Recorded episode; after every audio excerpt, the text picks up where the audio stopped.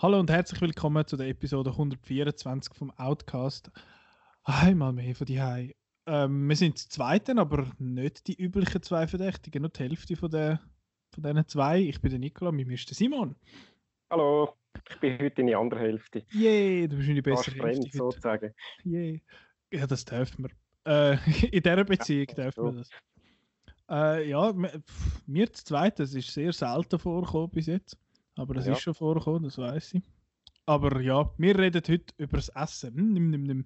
Ich hoffe, Oh. ihr habt schon gegessen oder äh, ihr habt es gerade noch vor. Weil es könnte, äh, es könnte lustig werden, nicht wahr?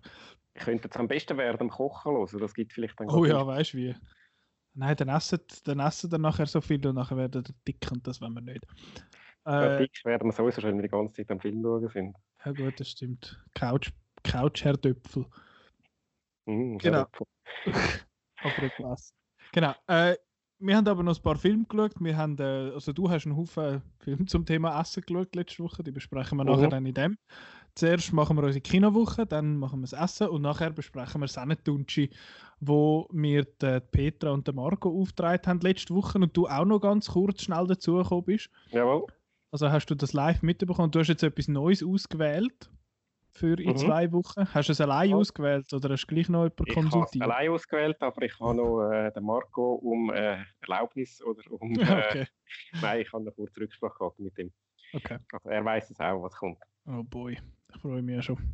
Ich habe äh, letzte die, die Empfehlungsliste mal schnell durchgegangen. Ich tue das ja auf Letterboxd immer schön taggen, wenn das äh, ein Sketchup war.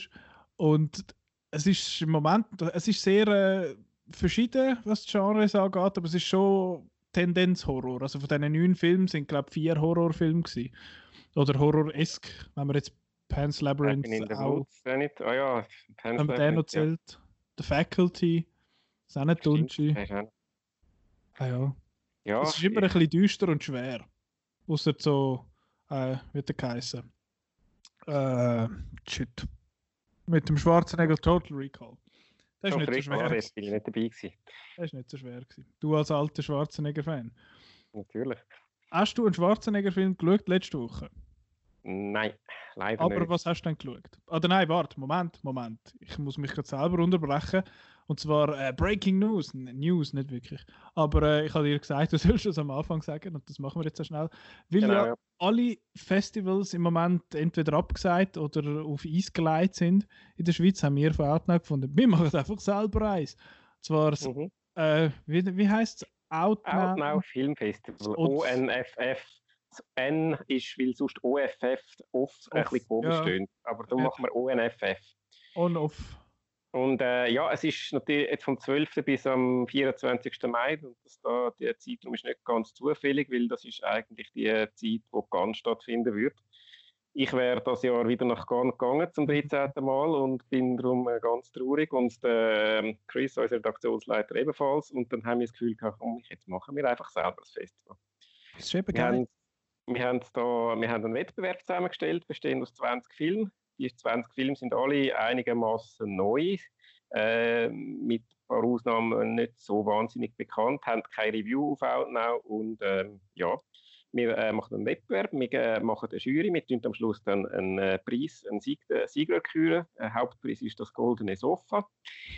ähm, die User können gerne auch mitschauen, das sind alle Filme auf irgendeine Art, auf irgendeinem Kanal auf legale Weise ähm, schaubar. Äh, sechs via Streaming, die meisten sind via Streaming, da gibt es ein paar, die man auf Blu-ray kann kaufen und äh, ja, also äh, dürfen auch gerne mitschauen und unsere Reviews dann lesen und kommentieren und ähm, ja, wir schauen mal, wie das ist. Äh, es ist das erste Mal, wo wir so etwas machen und ähm, ja, bin gespannt und eben das äh, werden dann sicher in einem den nächsten Outcasts vielleicht wieder mal noch kurz darüber reden, was wir so gesehen haben, wenn es darum geht, was wir letzte Woche gesehen haben, weil äh, die nächsten zwei Wochen werde ich vor allem Sonic-Film schauen. Äh, ja, Es hat ja noch ein paar, die außer, äh, quasi außer, außer Konkurrenz, genau. genau. Das, wir, wir, haben es ein bisschen, wir haben es ein bisschen versucht, so zu machen wie in Cannes. Das heisst, einerseits der internationale Wettbewerb, der wirklich international ist. Das heisst, wir haben nicht einfach alles amerikanische Netflix-Filme reingenommen, ein paar, aber nicht alle, sondern wir haben wirklich äh, von verschiedenen Ländern Filme. Ich habe jetzt nicht gerade im Kopf, wie viel, aber äh, so ziemlich viele äh, verschiedene Länder die ein, äh, und äh, auch verschiedene Genres. Und ähm, dann eben in Cannes gibt es ja immer so äh, Außerkonkurrenzpremieren. Das sind äh, so ein bisschen die, die grossen Kassenschlager. Äh, Mad Max Fury Road ist zum Beispiel damals einer gewesen. Wobei ich jetzt gar nicht mehr sicher bin, ist der im Wettbewerb? Äh, der ist außer Konkurrenz gelaufen, aber er ist für den Oscar nominiert.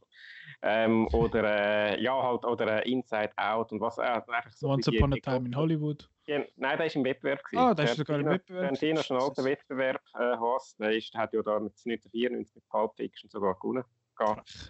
Dort ist sein Stern aufgegangen. So. Nein, das ist schon vorher bekannt, gewesen, aber dort ist er dann so richtig, richtig bekannt geworden. Und äh, ja, und eben, also es hat zum Teil auch bekannte Filme im Wettbewerb, so ist es nicht, aber so ein bisschen die, die sagen wir, eher blockbusterigen Filme, hat meist jedem, jedem Festival gibt es so zwei, drei von denen, äh, die sind dann meist außer Konkurrenz. Äh, und da haben wir auch ein paar genommen, die noch ein bisschen, äh, bisschen bekannter sind, ein bisschen bekanntere Namen sind, die man auch außer Konkurrenz zeigen.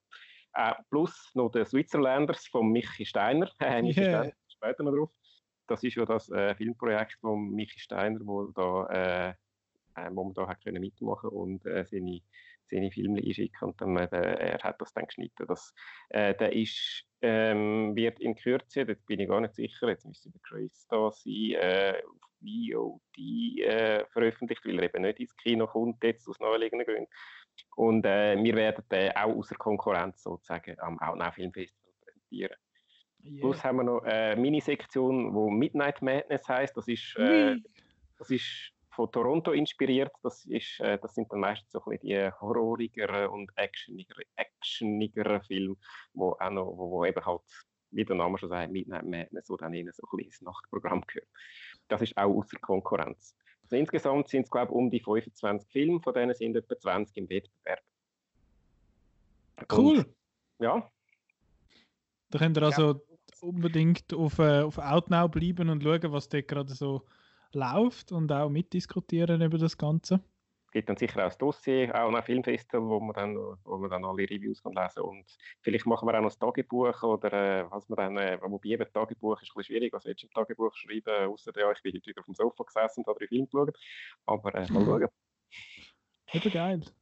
Es ist ja ein Experiment und das tun wir jetzt mal durchziehen. Jetzt wird das so ein Erfolg und nächstes Jahr machen wir es im Kino. Ja, wer weiß, vielleicht ist das der Grundstein für ein, ein neues, äh, neues Festival, das ZFF Konkurrenz macht. Und, äh, oh ja, du. Nein, nein. Geil. Nein, nein.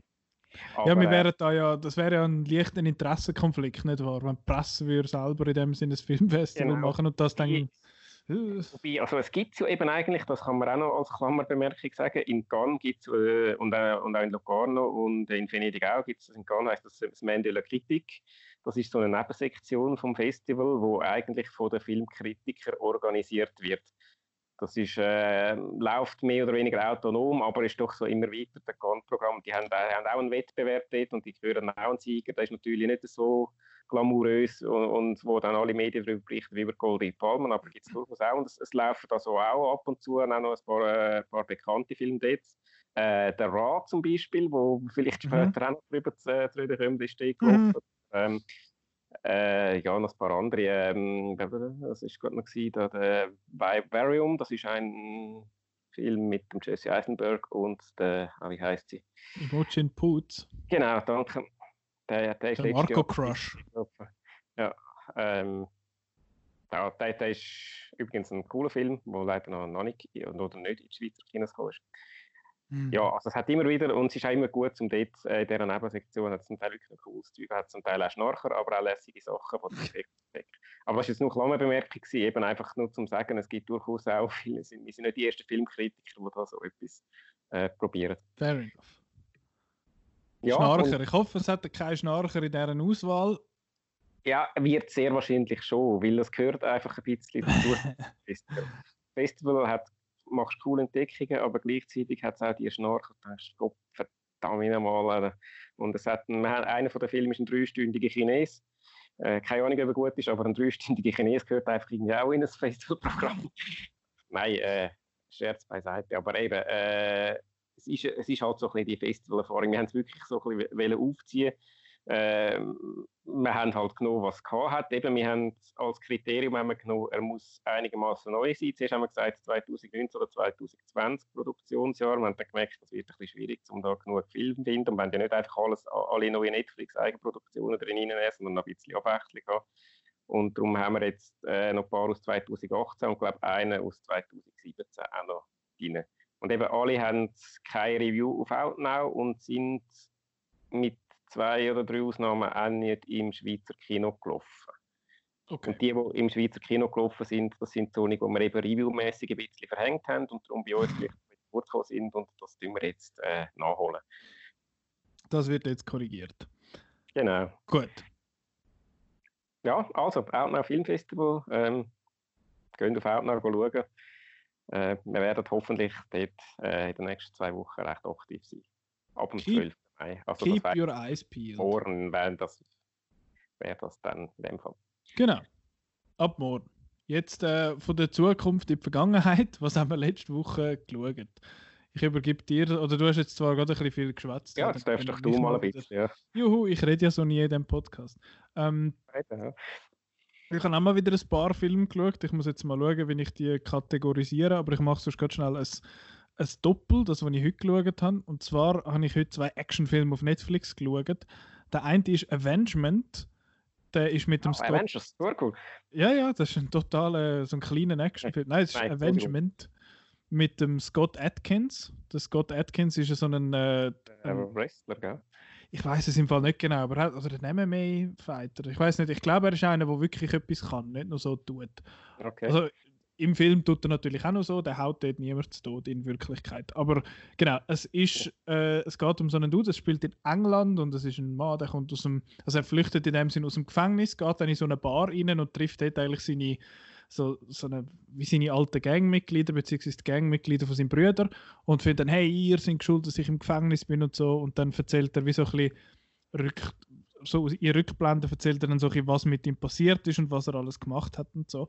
Und den habe ich eigentlich geschaut, weil es hat, hey, der hat super geile Action und so. Und das ist wirklich cool. Der Film ist von Jesse V. Johnson. Der hat ein paar so, ja, man könnte jetzt sagen, so Direct-to-DVD äh, so Actionfilm gemacht. Unter anderem hat er Triple Threat gemacht, den ich bis heute noch nicht geschaut habe, weil, weil der, glaube ich, sehr, sehr enttäuschend war. Das ist der, wo alle möglichen Action-Darsteller so aus, aus, Indonesien, so die ganzen Raid-Leute und der, eben der Scott Atkins und all möglichen dabei sind, finden so, oh, voll geil, jetzt hauen die sich alle zusammen und das war glaube ich, recht schlecht gewesen. Und es ist gar nicht um die Schlägerei gegangen. Und bei Avengement ist es ein bisschen ähnlich. Er geht nur etwa anderthalb Stunden, also es ist nicht einmal. Und es hat wirklich üble Schlägereien. Also ich weiß nicht, ob du dich mal an The Night Comes For Us erinnern. Ja, mag ich mich erinnern, ja. Der, ich, der hat mir ein bisschen besser gefallen. Der ist zwar verdammt blutig und ich kann es sehr nicht gerne, wenn es kämpft mit Messer und so. Das finde ich immer Schusswaffen, Schlägereien, kein Problem, aber Messer sind immer ein bisschen kritisch. Da ist es jetzt aber nicht so schlimm, in dem Sinne, was Messer angeht, aber es hat üble Schlägereien, die wirklich gut gemacht sind in, äh, in der Regel. Es hat gegen den Schluss so einen Bar-Fight in dem Sinn. Der ist richtig geil inszeniert. Der geht alles zu Opsi und er haut alle zusammen und es ist wirklich brutal. Also es ist so, ich weiß nicht, äh, American History X, wo er da muss auf den Randstein beißen und so. Mhm. Magst du dich erinnern? So, ein bisschen, ja, so etwas äh, in die Richtung kommt auch ja, vor. Verdrängt fast, aber ja. Sehr, sehr grusig. Und es ist, ja. es ist die Art von Action, die wehtut es gibt doch die Art von Action, wo ich oh shit, hat es voll zusammengehauen und so, dann gibt es die, wo du so, oh, was ist das grusig. Und der ist so ein bisschen eine Gratwanderung. Es geht mal so ein bisschen, kippt mal so ein bisschen mehr ins eine und nachher ein bisschen mehr ins andere. Aber für das ist er recht gut. Zusätzlichen Unterhaltungswert für mich hat er gehabt, weil, ein, weil die Leute Hardcore Cockney Accents haben. Und das ist immer sehr, sehr lustig, wenn ich finde, Hi Governor! und so Das ist großartig. Das ist sehr, sehr lustig.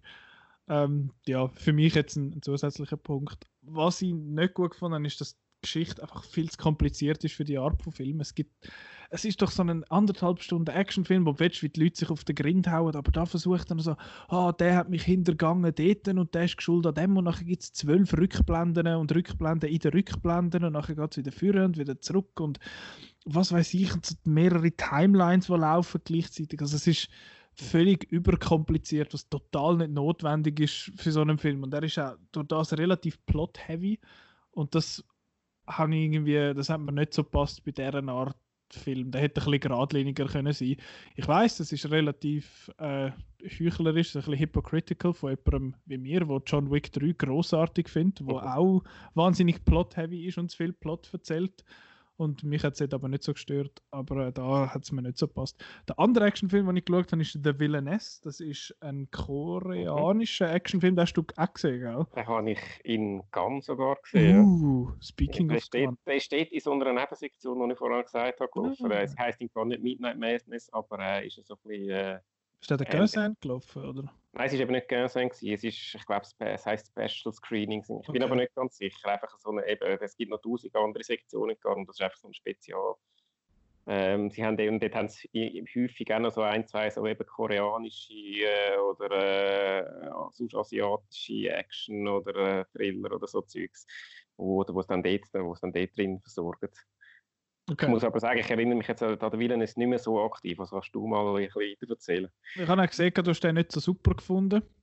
Äh, ich, er hat angefangen, für mich hat großartig angefangen. Ich finde, die Eröffnungssequenz ist der Wahnsinn.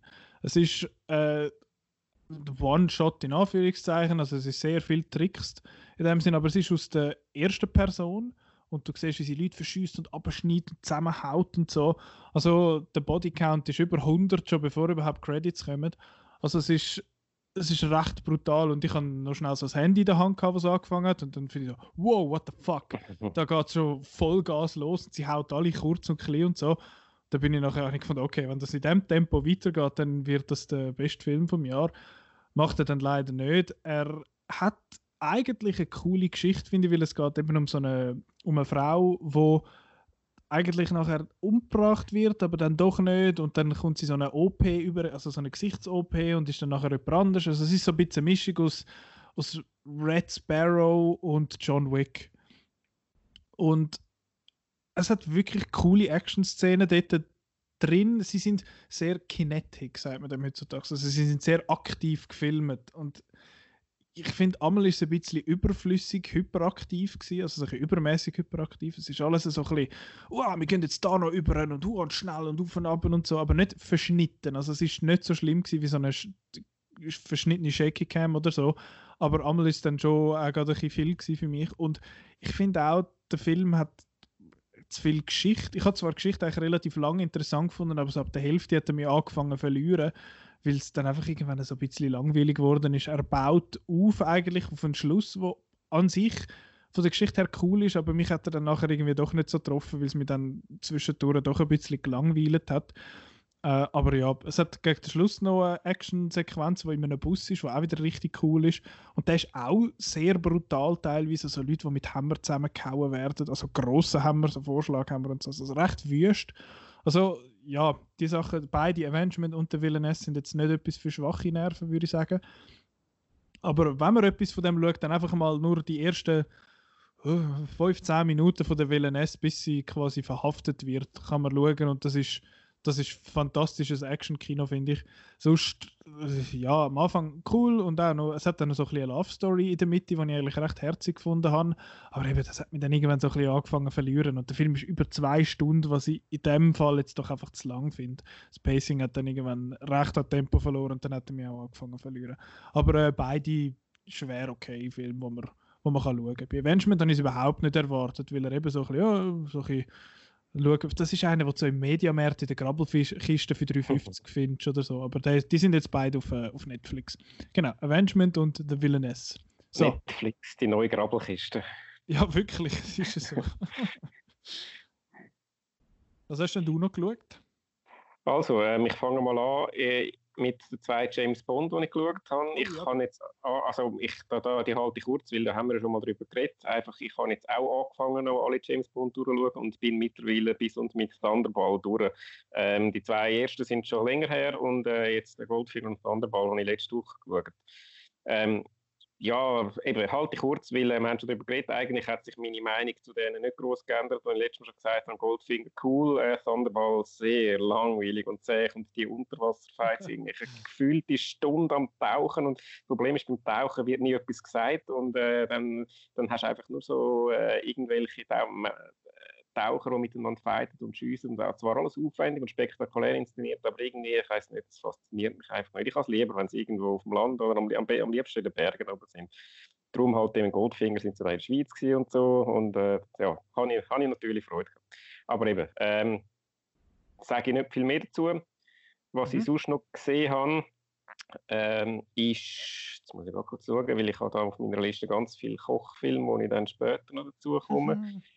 Ich bin äh, wieder auf Mubi gsi, habe ein paar Mubi-Filme gesehen. Der eine ist das Debüt von Jim Jarmusch. Permanent Vacation heißt er, aus dem Jahr 1980. Hm. Ähm, ich weiß nicht, wie gut du den Jim Jarmusch kennst, aber ähm, der ist sozusagen einfach Jarmusch in Rohversion. Der hat der für irgendwie 10.000 Dollar äh, oder 12.000 sind es glaube ich, hat er den in New York.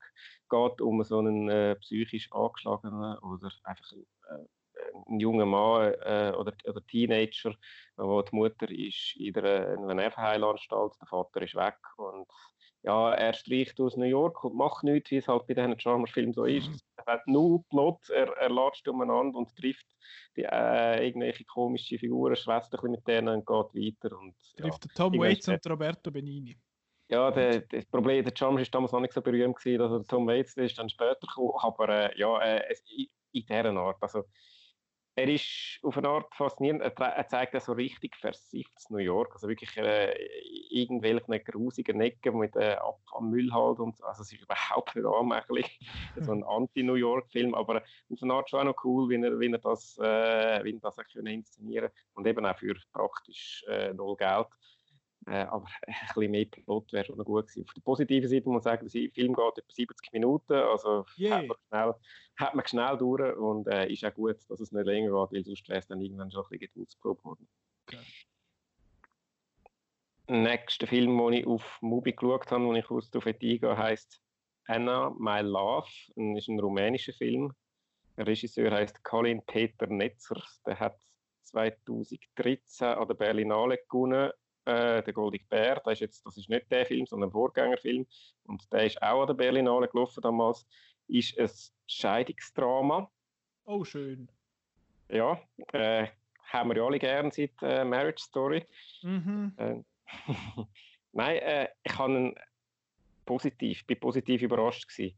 Okay. Er ist ein bisschen, er ist ein bisschen arthausiger, wenn man es jetzt mit, äh, mit Marriage Story vergleicht ist äh, zeitlich also, ein bisschen verwirrend. Also, er, ist, er, er, er gumpert so fröhlich zwischen verschiedenen Zeiten hin und her.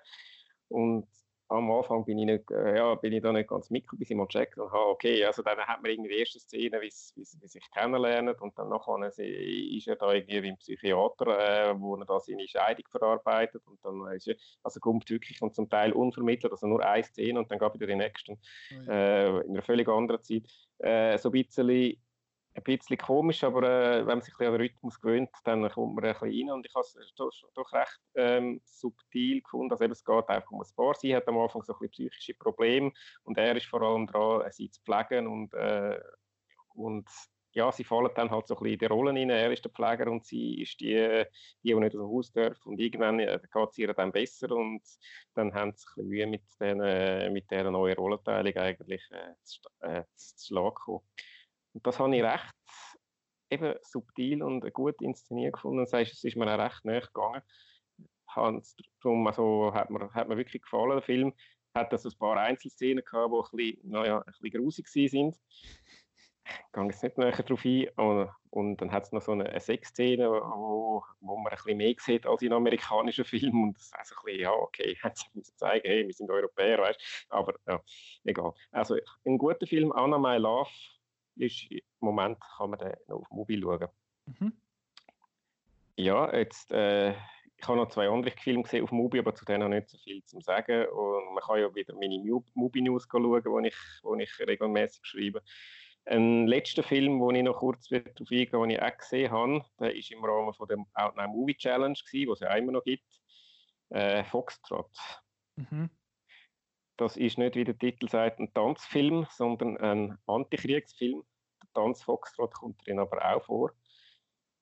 Es geht um ein ältere Paar, das kommt eine Mitteilung über, äh, ihr Sohn ist im Krieg gefallen. Also in, in Israel, es ist ein israelischer Film, muss man vielleicht noch sagen, und es ist ein israelischer Soldat.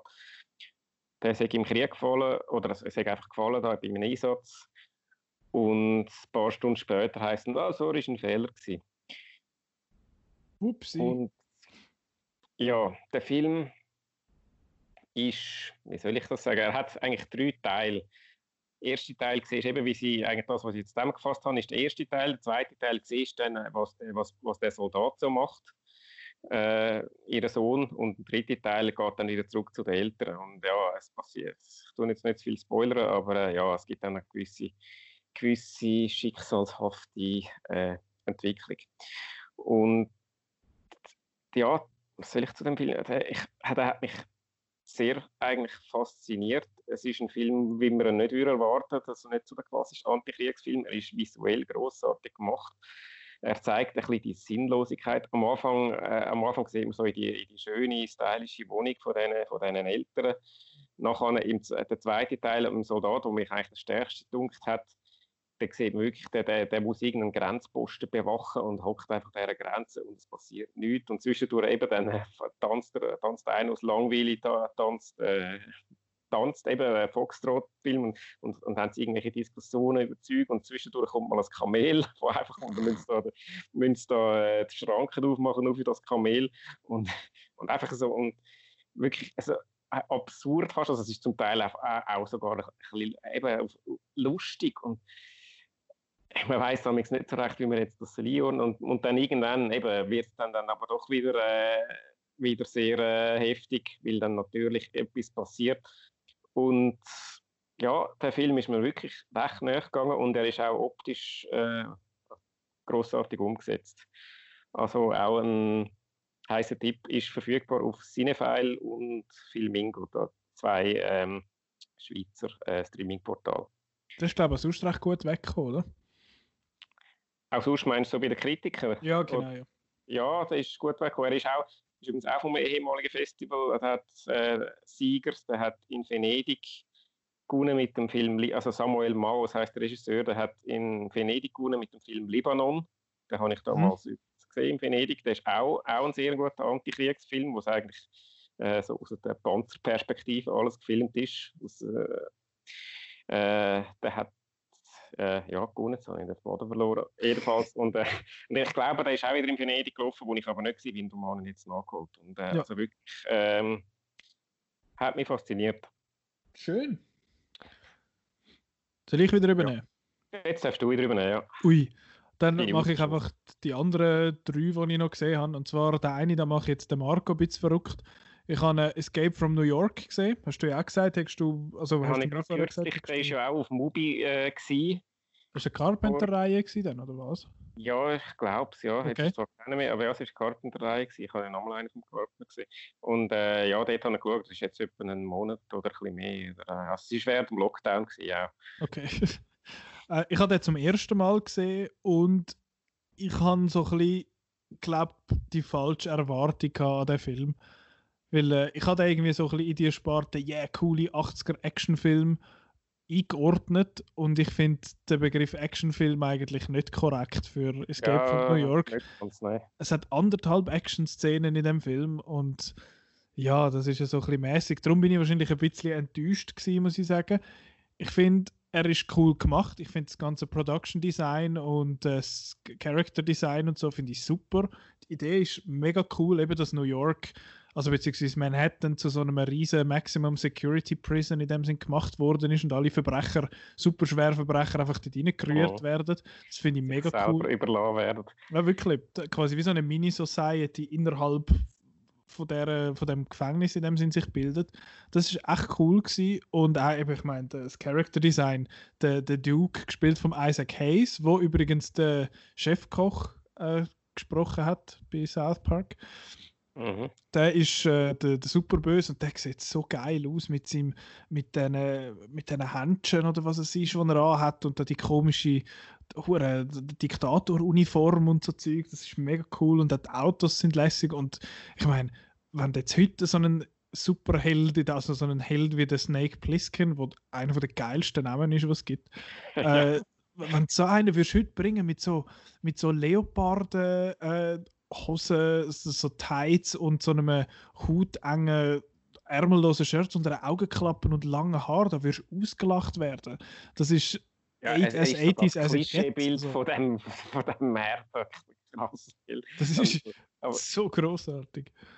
Das ist echt cool. Äh, sonst bin ich, muss ich sagen, bin ich ein bisschen gelangweilt gewesen. Ich habe eben wirklich einen Actionfilm erwartet und es hat praktisch keine Action in dem Film und ich glaube, das ist auch ein bisschen meine Schuld. Ich weiß nicht, wenn ich da jetzt in einem Jahr, zwei wieder würde schauen äh, mit, mit dem Wissen, was auf mich zukommt, ist es vielleicht wieder ein bisschen etwas anderes, aber so in diesem Stadium ist es ein bisschen, ein bisschen langweilig gewesen, muss ich sagen. Also, das hat mich recht enttäuscht. Aber sonst so von der Aufmachung habe ich es recht cool gefunden. Aber ja, sonst, sonst ein bisschen nichts. Ähm, da hat jetzt Marco gar keine Freude, weil der Marco ist ja eh Carpenter-Fan. Sorry, Marco. Ja, aber es besteht eine Chance, weil bei mir ist es am Anfang, ich habe den zum zweiten Mal gesehen, ich habe ihn das mhm. erste Mal irgendwann, das ist ewig lang her, als, ich weiß nicht, ein Teenager oder ob ich schon erwachsen bin, aber jedenfalls bin ich noch recht jung gewesen und habe den irgendwie doof gefunden und habe überhaupt keinen Zugang zu dem Film gefunden. Eben äh, keine Action, wie du gesagt oder wenig Action, wie du gesagt hast. Und auch sonst, ich habe den Snake Plissken doof gefunden. Also, alles sind schon, schon noch cool von der Idee her, eben der Plot, da habe ich auch geil gefunden, aber sonst habe überhaupt nicht viel gefunden. Und als ich das zweite Mal geschaut habe, habe ich mich an den Sachen, die du jetzt positiv äh, ausgestrichen hast, habe ich mich viel mehr erfreut und äh, habe ihn in dem Sinne auch nicht mehr langweilig gefunden. Okay. Also vielleicht beim zweiten Mal findest du ihn dann auch besser, wer weiß. Ja, wer weiß. Äh, einer, der mir ein bisschen besser gefallen hat, ist Happy Death Day to You. Ich habe den ersten jetzt mal im Kino gesehen und habe eigentlich recht gute Unterhaltung gefunden. Da ist ja auch der Marco großer Fan davon. Das ist so ein sechs Sterne, mhm. so viel es mir ist. Und beim zweiten, äh, da habe ich jetzt auf Blu-ray geschaut. Den habe ich nicht im Kino gesehen, weil so viel es mir ist nur auf Deutsch gelaufen ist jetzt mal. Und es ist eben ein Sequel. Ich finde Happy Death Day ist ein großartiger Name und Happy Death Day to You ist ein großartiger Name für ein Sequel. Ich finde es übrigens lustig, dass der in Frankreich und im Welschland Happy Birthday heißt. äh, ja, ist recht gut. Und beim zweiten Teil ist finde ich es noch interessant, dass es eigentlich einen rechten Genre-Shift äh, gibt, weil der erste ist ganz klar ein Horrorfilm. Und der schafft eben mit dem Groundhog Day System in dem Sinne, wenn du so willst, eben, dass ja. jeden Tag wieder erlebt. Und Happy Death Day to You macht das auch, aber es ist nachher mehr so ein, mehr so ein, ein Time-Travel-Film. Und das habe ich eigentlich recht interessant gefunden, weil eben ich habe den ersten okay gefunden und ich finde, der zweite hat von der Geschichte her eigentlich macht etwas recht Interessantes und ich finde, das richtig gut umgesetzt. Ich habe den Shift ja, eben, er verlässt eigentlich das Horrorgenre mehr oder weniger komplett. Am Anfang geht es so ein bisschen da rein, aber nachher verliert er, verliert es auch ganz, also gänzlich. Jessica Roth, die die Hauptdarstellerin ist, sie ist einfach großartig. Sie ist schon im ersten Teil super gewesen. Sie hat den ersten Film eigentlich komplett allein getragen. Da hat sie jetzt noch ein bisschen Support von so ein paar anderen Leuten, die sind auch gut, aber sie ist eigentlich wieder der, der Star sozusagen in dem was mich gestört hat, ist, dass er am Ende eigentlich recht auseinandergeht. Ich bin recht lang dabei gewesen und das cool gefunden und nachher hat es so eine Szene, wo recht emotional ist, wo es noch um, sie, um ihre Mutter geht, wo ja schon das Thema war im ersten Teil. Und dann hast du wirklich einen schönen Moment, wo ich auch fast so ein bisschen Tränen hatte. Ich finde, das ist richtig schön und so. Und dann hätte eigentlich die Geschichte fertig sein für mich, aber nachher macht er nochmal so einen Umweg und ab dort ist er für mich auseinandergeht und dort hat er mich dann recht verloren, weil er macht einfach noch so, mal, noch so einen unnötigen, wirklich einen unnötigen Umweg, wo die ganze Emotion und die ganze Spannung, die er vorher aufgebaut hat, komplett kaputt macht und ja, das ist das ist es nicht, dann, nicht ganz so gewesen. Und dann hat es noch so eine doofe After-Credit-Szene, also ja, ich weiß auch nicht, das ist ein bisschen ist ein bisschen Quark gewesen, das Abteil. Aber sonst, wie es auch mit dem Groundhog Day-mäßigen Dings spielt, finde ich cool. Also ja, ganz gute Unterhaltung. Ich habe den wirklich nicht schlecht gefunden. Und der letzte, den ich noch gesehen habe, ist Redline. Das ist ein Anime aus Ende 2009, glaube ich. Und der Film ist fucking crazy. Das ist wirklich, so etwas habe ich noch nie gesehen. Und ich finde, eben, Anime ist ja sowieso relativ, äh, sehr oft sehr over the top. Ich weiß nicht, du bist nicht so der, du bist eh nicht so Animation-Fan, gell? Bin, ja, Anime äh, habe ich ein bisschen Mühe generell, also persönliche Sachen. Ich sehe ja mit, äh, schon, da, wie künstlerisch wertvoll das ist, aber ich komme nicht so richtig in die Filme Mhm. Der Redline ist, wie soll ich Redline beschreiben? Es ist, es geht um ein interkontinentales Rennen das heißt Redline und dort fahren dann Haufen mit und dann geht es, wenn du Gönner bist, dann bist du der Geilste. Und dann gibt es so Qualifikationsrennen und dort ist der Hauptdude dabei und der hat so eine, so eine geile Elvis-Tolle. Aber weil es halt ein Anime ist, ist die Elvis-Tolle dreimal so, dreimal so lang wie sein Gesicht.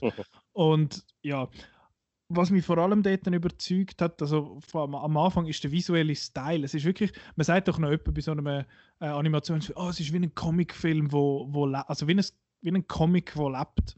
Und das mhm. ist jetzt da eben wirklich so, weil sonst äh, Anime ist sehr so ah, Detail verliebt mittlerweile, viele so Sachen, eben so Your Name und so wunderschöne Details. Und der ist so hart im Kontrast. Es hat innerhalb von den Gesichtern und von all diesen Sachen kaum Farbabstufungen. Es ist einfach eine Farbe und nachher komplett, also nur mit, mit dem Shading geschaffen, also mit den Schatten und alles im Gesicht. Und der ist einfach hart schwarz mit harten Kanten und allem. Und das sieht recht einzigartig aus. Es ist ziemlich geil, es ist ein bisschen gewöhnungsbedürftig am Anfang, aber er sieht, ich finde, er sieht mega geil aus. Und der Film ist einfach komplett gaga. Es ist am Anfang siehst, das Rennen ist und eben, du kannst dir vorstellen, du hast sonst so Rennfilm und findest so, ja, yeah, okay, jetzt am Schluss, kurz vor Schluss mache ich nochmal ein bisschen Nitro und dann bin ich ein bisschen schneller und wow, krass. Und jetzt kannst du dir mal vorstellen, wie das in einem Anime funktioniert. Da, hat, da, da rührt er irgendetwas in so, eine, so wie sagt man, in so eine Schüssel mit Wasser rein und nachher, sie zeigen dann das Nitro, wie sich das Bild wirklich verzieht. Also es zieht sich so in die Länge und du, kommst davor wie einem Rausch. Es ist mega krank. Nachher hast du am Anfang das Rennen, das Qualifikationsrennen und du hast am Schluss dann das Rennenrennen an sich. Und dort merkst du einfach, eben, man sagt ja, ja, die Japaner sind so ein bisschen gaga und so und da kommt komplett alles raus. Also sie sind dann auf so einem Roboterplanet, wo irgendwie ich bin nicht ganz, ich muss sagen, ich finde den Film noch nicht ganz so großartig, weil ich die Geschichte nicht wirklich verstanden habe.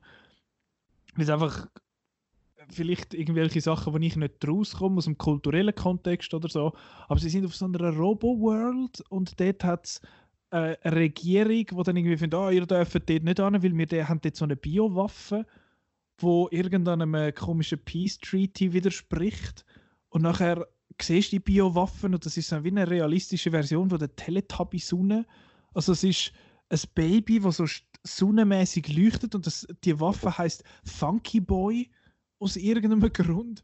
Und das Character Design ist, ist der Wahnsinn. Es sieht alles richtig geil aus. Es sind so ein bisschen, mal ein bisschen Tiere und dann die Leute mit so Schuppen im Gesicht und so ein bisschen steinmäßig. Also es ist völlig hure durcheinander. Und der und eben, er endet auch total seltsam. Es hat so zwei Haupt... Also der Hauptdude plus sein Love Interest in dem Sinne, wo es völlig unsinniger Grund dann zusammenkommen und sie fahren nachher zusammen ins Ziel und dann ah, Love und so. Am Schluss steht ja also einmal so in normalen Filmen steht immer äh, The End oder so und dort steht so Pink Love und so softes Gitarrenspiel und ich finde so, was habe ich jetzt gerade vorher die letzten zwei Stunden gesehen? Das ist Adrenalin, Heroin, gaga Scheiß und jetzt hören sie auf mit so Herzli und, und äh, Kuschelrock. Was ist da los? Aber äh, ja, ich bin, ich bin vor allem vom Artstyle schwer begeistert. Es sieht alles großartig aus und ich musste dann nochmal schauen, um äh, mit der Geschichte ein bisschen mehr mitzukommen, habe ich das Gefühl. Aber Redline, sehr fest eine Empfehlung von meiner Seite. Ich habe den auf Blu-ray und ja, der ist einfach er ist einfach recht gaga. Wir müssen uns sicher einfach mal den Trailer anschauen, um zu schauen, wie der visuell aussieht. Und der ist echt, echt, äh, ja, ich weiß gar nicht groß was sagen, aber das ist wirklich etwas so, ein Teletubby so eine Biowaffe, die Funky Boy heißt. What the fuck? äh, ja, die Japaner sind ein spannendes Volk. Ja, interessant. Das ist äh, Redline. Ich bin großer Fan, wie man vielleicht gehört. Äh, hast du noch mal etwas, wo du willst erwähnen oder gehen wir Ich glaube nicht, nein. Also eben, äh, außer der S-Film habe ich eigentlich, nein, nichts mehr, wo man gerade unbedingt auf dem Herzen liegt. Puh, Redline, Jesus, der macht mich gerade sprachlos, der Film. Ähm, jetzt, wir haben äh, das Thema Food, ist ja vorgeschlagen worden von Dani Wick in der Game-Folge. Ich fand, das wäre mal etwas. Ich fand, das ist eine gute Idee, weil äh, ich habe ja schon ein paar Mal im Podcast darüber geschwätzt, wie geil dass ich den Film Chef finde und wie toll, dass der Anime Food Wars ist. Und dann habe ich gefunden, ja, das ist eigentlich ein lässiges, ein lässiges Thema. Und ich muss auch sagen, ich habe mich in der letzten Zeit, jetzt im Lockdown und auch vorher schon vermehrt mit dem Thema Essen auseinandergesetzt, nicht nur in der Filmwelt. Darum jetzt meine Frage, Simon, was ist dein Lieblingsessen? Äh, was ist mein Lieblingsessen? Doch, gut, ich habe nicht das als eindeutig Lieblingsessen. Ich habe es gerne vielseitig. Ich esse, ja, was soll ich sagen? Pizza. Äh, Pizza mit alles. Äh, nein, äh, so, Moment, was ist Pizza mit alles, Simon? mit Ananas und. Nein, Ananas, da kommen gerade schon, Film, schon Filmszenen in sind. Äh, ist jetzt zwar, habe ich jetzt gar nicht eigentlich vorbereitet gehabt, aber nur äh, Thema Pizza mit alles. Äh, Gerhard Polt, ein Mann spricht Deutsch. Das ist so eine. Er karikiert äh, deutsche Touristen in Italien, die so mit der, äh, der arroganten Attitüde herkommen. Und eben, da sind sie so in einem, in einem edlen italienischen Restaurant und da sagt da der, der italienische Kellner, hey, wir, wir haben heute Spezialität und dann irgendwie Linguini, alle, alle Bongole, bla bla bla. Also, irgendwas. Dann liest super Münzen auf, dann äh, Gerhard Boden von, ja, wir nehmen viermal Pizza mit allen.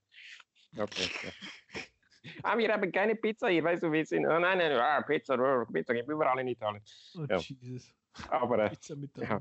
Ähm, ja, jetzt bin ich mit deiner Frage wegen Lieblingsessen ausgewichen. Ich, nein, äh, ich könnte jetzt nicht sagen, was Lieblingsessen ist. Ich koche sehr gern und esse sehr gern unterschiedliche Sachen. Ich kann sehr gerne italienische Küche, generell Pasta kann, kann ich immer essen, Pizza auch natürlich.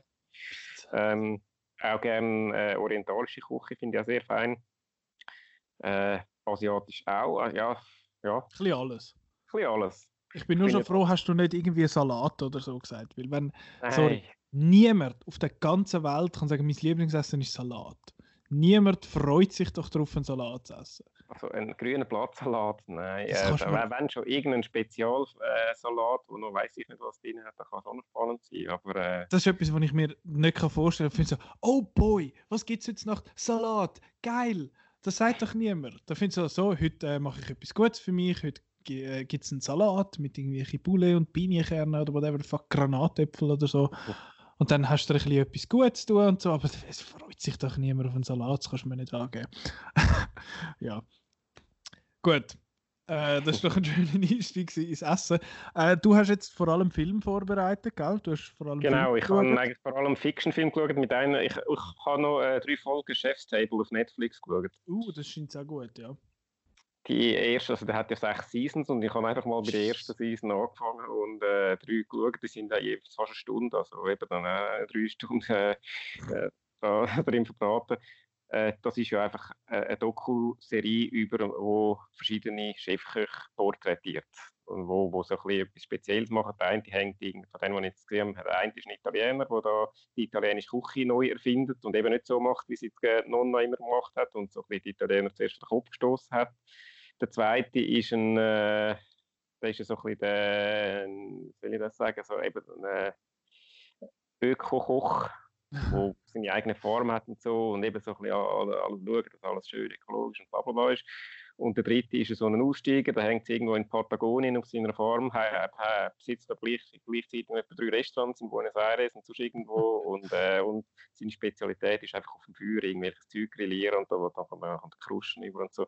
Also ja, das sind sehr unterschiedliche Typen, das sind die ersten drei gewesen und äh, eben, wie gesagt, es gibt sechs Seasons da, ich weiß jetzt nicht wie viele Folgen, aber äh, also, gibt noch ein paar, wo man da kann äh, schauen. Ich, wird, äh, ich habe es noch spannend gefunden, sie sind zum Teil eben ein bisschen lang, das Konzept ist ja, dass, der, dass wirklich so die Person vom Koch auch, äh, eben, dass man das nicht, dass nicht einfach nur so Foodporn ist, wo man sieht, was er alles Geiles macht, sondern dass eben auch so ein bisschen über sein Leben erzählt und was seine Philosophie ist und da, da, da. Und, äh, und das, das verstehe ich, das Konzept, aber eben zwischendurch denke ich, ich will jetzt einfach, ich schaue das ja eigentlich wegen dem Food und ich will mhm. schauen, was der für coole Ideen hat und was der für das Zeug macht und so. Und dann ist es so ein bisschen langweilig, wenn man zwischendurch dann wieder erzählt, was er seine Frau kennengelernt hat. Und so.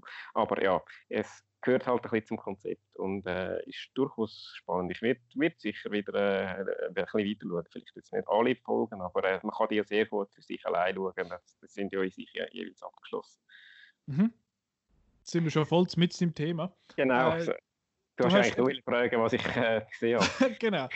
Aber wenn du schon von Netflix Kochdokus äh, angefangen hast, dann gehe ich jetzt gerade in das über, weil ich habe auch noch drei von denen, die ich möchte empfehlen. Und zwar ist das einerseits Salt, Fat, Acid, Heat, heißt das. Das ist äh, von einer moderiert in dem Sinne von einer Frau, die heißt Samin Nosrat. Das ist eine Amerikanerin, die eigentlich das Essen auseinander nimmt und findet, das Essen besteht, beziehungsweise der Geschmack, das Interessante am Essen ist Salz, Fett, äh, Säure und Hitze durch das gibt es eigentlich gutes Zeug und sie behandelt dann jedes, jedes von diesen Themen so ein bisschen einzeln. Beim Salz geht es um äh, Salzgewinnung aus dem Meer in Japan und mit Sojasauce und so und äh, Fett geht sie nach Italien und schaut, wie man Olivenöl macht und wie nachher so eine richtig geile Pesto, wie sie Pesto machen, so mit dem Olivenöl, was sie gemacht haben und so Zeug. Und das ist recht interessant. Eben, es, ist, es sind vier Folgen, je nach Thema aufgesplittet. Und das ist recht informativ. Ich habe das noch cool gefunden. Und sie ist recht, äh, sie ist sehr bubbly. Also sie ist so, oh mein Gott, ich freue mich an allem. Und sie kann irgendwie gefühlt alle Sprachen. Sie kann irgendwie Italienisch und dann ist sie mal noch in Mexiko und kann Spanisch und irgendwie noch Japanisch, ich glaube nicht so, aber auch sonst, also sie schlägt sich super gut durch und es ist, es ist wirklich noch interessant, was sie über die einzelnen Sachen so ein bisschen erzählt und wie das nachher zusammenkommt und nachher, wie sie noch mit ihrer Mutter kocht und so, wie sie kommt, glaube ich, ursprünglich aus dem Iran, meinte ich. Und äh, die essen ja komplett anders als die Amerikaner und so. Und darum habe ich Salt, Fat, Acid, Heat wirklich recht interessant gefunden. Es ist ja sehr kurzweilig. Es sind vier Folgen nach einer Stunde oder drei Viertel, also nicht wahnsinnig lang. Äh, sehr cool. Dann das zweite ist Cooked. Das geht nach einem ähnlichen System. Das sind auch vier Folgen, auch je nach einem Thema. Aber da sind es nach, äh, nach den Elementen, also Feuer, Wasser, ist Wind und Erde in dem Sinn. Und das ist auch so ein Moderator, wo nach, wo nach diesen vier Prinzipien in dem Sinn so ein bisschen schaut, was dort passiert. Eben mit Feuer geht er irgendwie so nach South Carolina, wo es da irgendwie so eine Sau einbuddelt und nachher irgendwie drei Tage dort drinnen so ein bisschen schmoren lässt und so. Also verrücktes Zeug. Und äh, mit dem Wasser geht er zu irgendwelchen Nonnen und so. Also es ist, es ist wirklich noch interessant und es ist auch sehr, sehr schön gefilmt. Es ist extrem so crisp, aber es ist nicht unbedingt immer nur das Essen, sondern auch die ganze, die ganze Aufmachung, wo die Leute sind und wenn es jetzt eben ums Feuer geht, dass es da im, im Nahen Osten aber noch so den Dorfbäcker gibt und dann bringst du einfach, bis einfach einen so einen Ofen hat, dann bringst du dort dein Brot an und dann kochst, also kochst, dann wird das dort gebacken und dann nimmst du es wieder mit und so. Und es ist wirklich es geht dann so ein bisschen auf die traditionellen Methoden von dem Zeug ein und das finde ich recht interessant und äh, eben ist vom Format her sehr zugänglich, relativ einfach verständlich äh, guckt ist das. Und das dritte ist Street Food, das ist auch relativ neu. Ich habe all die drei Serien habe ich geschaut, wenn ich krank war und gefunden, äh, ich muss jetzt etwas schauen, was ich einfach kann konsumieren kann. und das ist dann das ist dann das gewesen. und Street Food, da geht es um Street Food, wer jetzt denkt und jetzt in dieser Staffel, die bis jetzt auf Netflix ist, geht es um Streetfood in Asien. Da geht es um die verschiedensten Städte, wo es bestimmte Streetfood-Sachen. Also es ist Ho Chi Minh City in Vietnam und ich glaube, ist Osaka in Japan und irgendwo in China und auf den Philippinen und ist auch noch Indien, glaube ich, irgendwo, so ein bisschen dort umeinander. Und dann haben sie einfach so, so ein bisschen obskure Leute rausgesucht, die so ein bisschen unübliche Streetfood machen und halt so ein bisschen auch mit den Traditionen so ein bisschen brechen, aber gleich noch so ein bisschen dabei sind. Dann hat es eine, glaube ich, in Thailand, das könnt, wüsste ich nicht mehr. Aber sie finden ja, sie sind früher total ausgelacht worden, weil sie so eine, weil ihre Eltern so eine Fischkopfsuppe machen und ich finde so, oh, okay. Und nachher, wie sie halt total äh, enthusiastisch von dem Thema erzählt und wie stolz das ist, dass sie das kann mitziehen und so. Und es hat ein paar Folgen, die ich auch gefunden habe, das würde ich jetzt nicht unbedingt essen. Sieht jetzt ein bisschen grusig aus, aber es hat einfach recht interessante Characters in dem Sinne. Ich finde teilweise ist es für den Namen Street Food ein bisschen zu fest character-driven, wenn du so willst. Aber es geht so ein bisschen um die Leute und was die so ein bisschen machen und so und was üblich ist dort, was man macht und was sie machen, was nicht so üblich ist. Und dann hat es auch irgendwo so eine alte Frau, die einfach an so einer Straßenecke ihr Zeug backt und die Leute stehen Schlangen, weil sie so bekannt ist aus irgendeinem Grund und so. Und es ist wirklich noch wirklich noch cool, finde ich, eben, wenn man so ein bisschen empfänglich ist für, für die Sachen. Eben, ich bin jetzt zum Beispiel nicht wahnsinnig fair, äh, fair, Fan von so Sachen aus dem Meer, so Meeresfrüchte und so, finde ich immer ein bisschen schwierig und da hat es halt relativ viel, wo dort geht, weil halt viel, dort, äh, viel in Asien vom, also vom Fischfang und so leben. Und das habe ich dann aber nicht so geil gefunden, aber es ist trotzdem sehr interessant gewesen, so jetzt um die verschiedenen Streetfood-Kulturen anschauen, vor allem weil wir in der Schweiz so etwas wie Streetfood quasi nicht haben. Da ist, oh, wir haben äh, im Zürcher Hardturm gibt es ein Streetfood Festival und dann kommen teilweise größere Marken, die so einen, so einen Anhänger dort anstellen. Dann findet ihr einen Hamburger mit Randen drin und so. Und dann findest du, okay, cool. Aber ja, sonst Streetfood gibt es ja wie nicht so wirklich. Ich meine, wenn du jetzt durch New York durchlaufst, dann hast du an jedem Ecke so einen Hotdog-Stand und so Zeug. Und bei uns, ja, findest du findest du das eher weniger und das finde ich total schade. Darum habe ich Street Food als, als Serien und als Konzept eigentlich recht cool gefunden.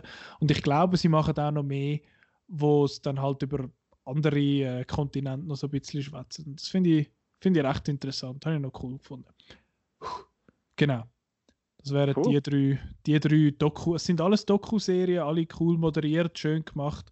Und eben sie heißen Salt, Fat, Acid, Heat, Cooked und äh, Street Food. Kann man alle auf Netflix schauen.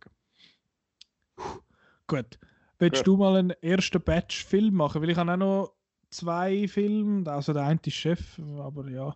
Und dann noch einen anderen, den ich unbedingt möchte erwähnen. Und ich habe noch ein paar äh, YouTube-Channels, die interessant sind für Leute, die sich fürs Kochen interessieren. Aber äh, jetzt übergebe ich dir mal wieder das Wort, wenn es wieder um fiktive Filme, also Fiction-Movies geht.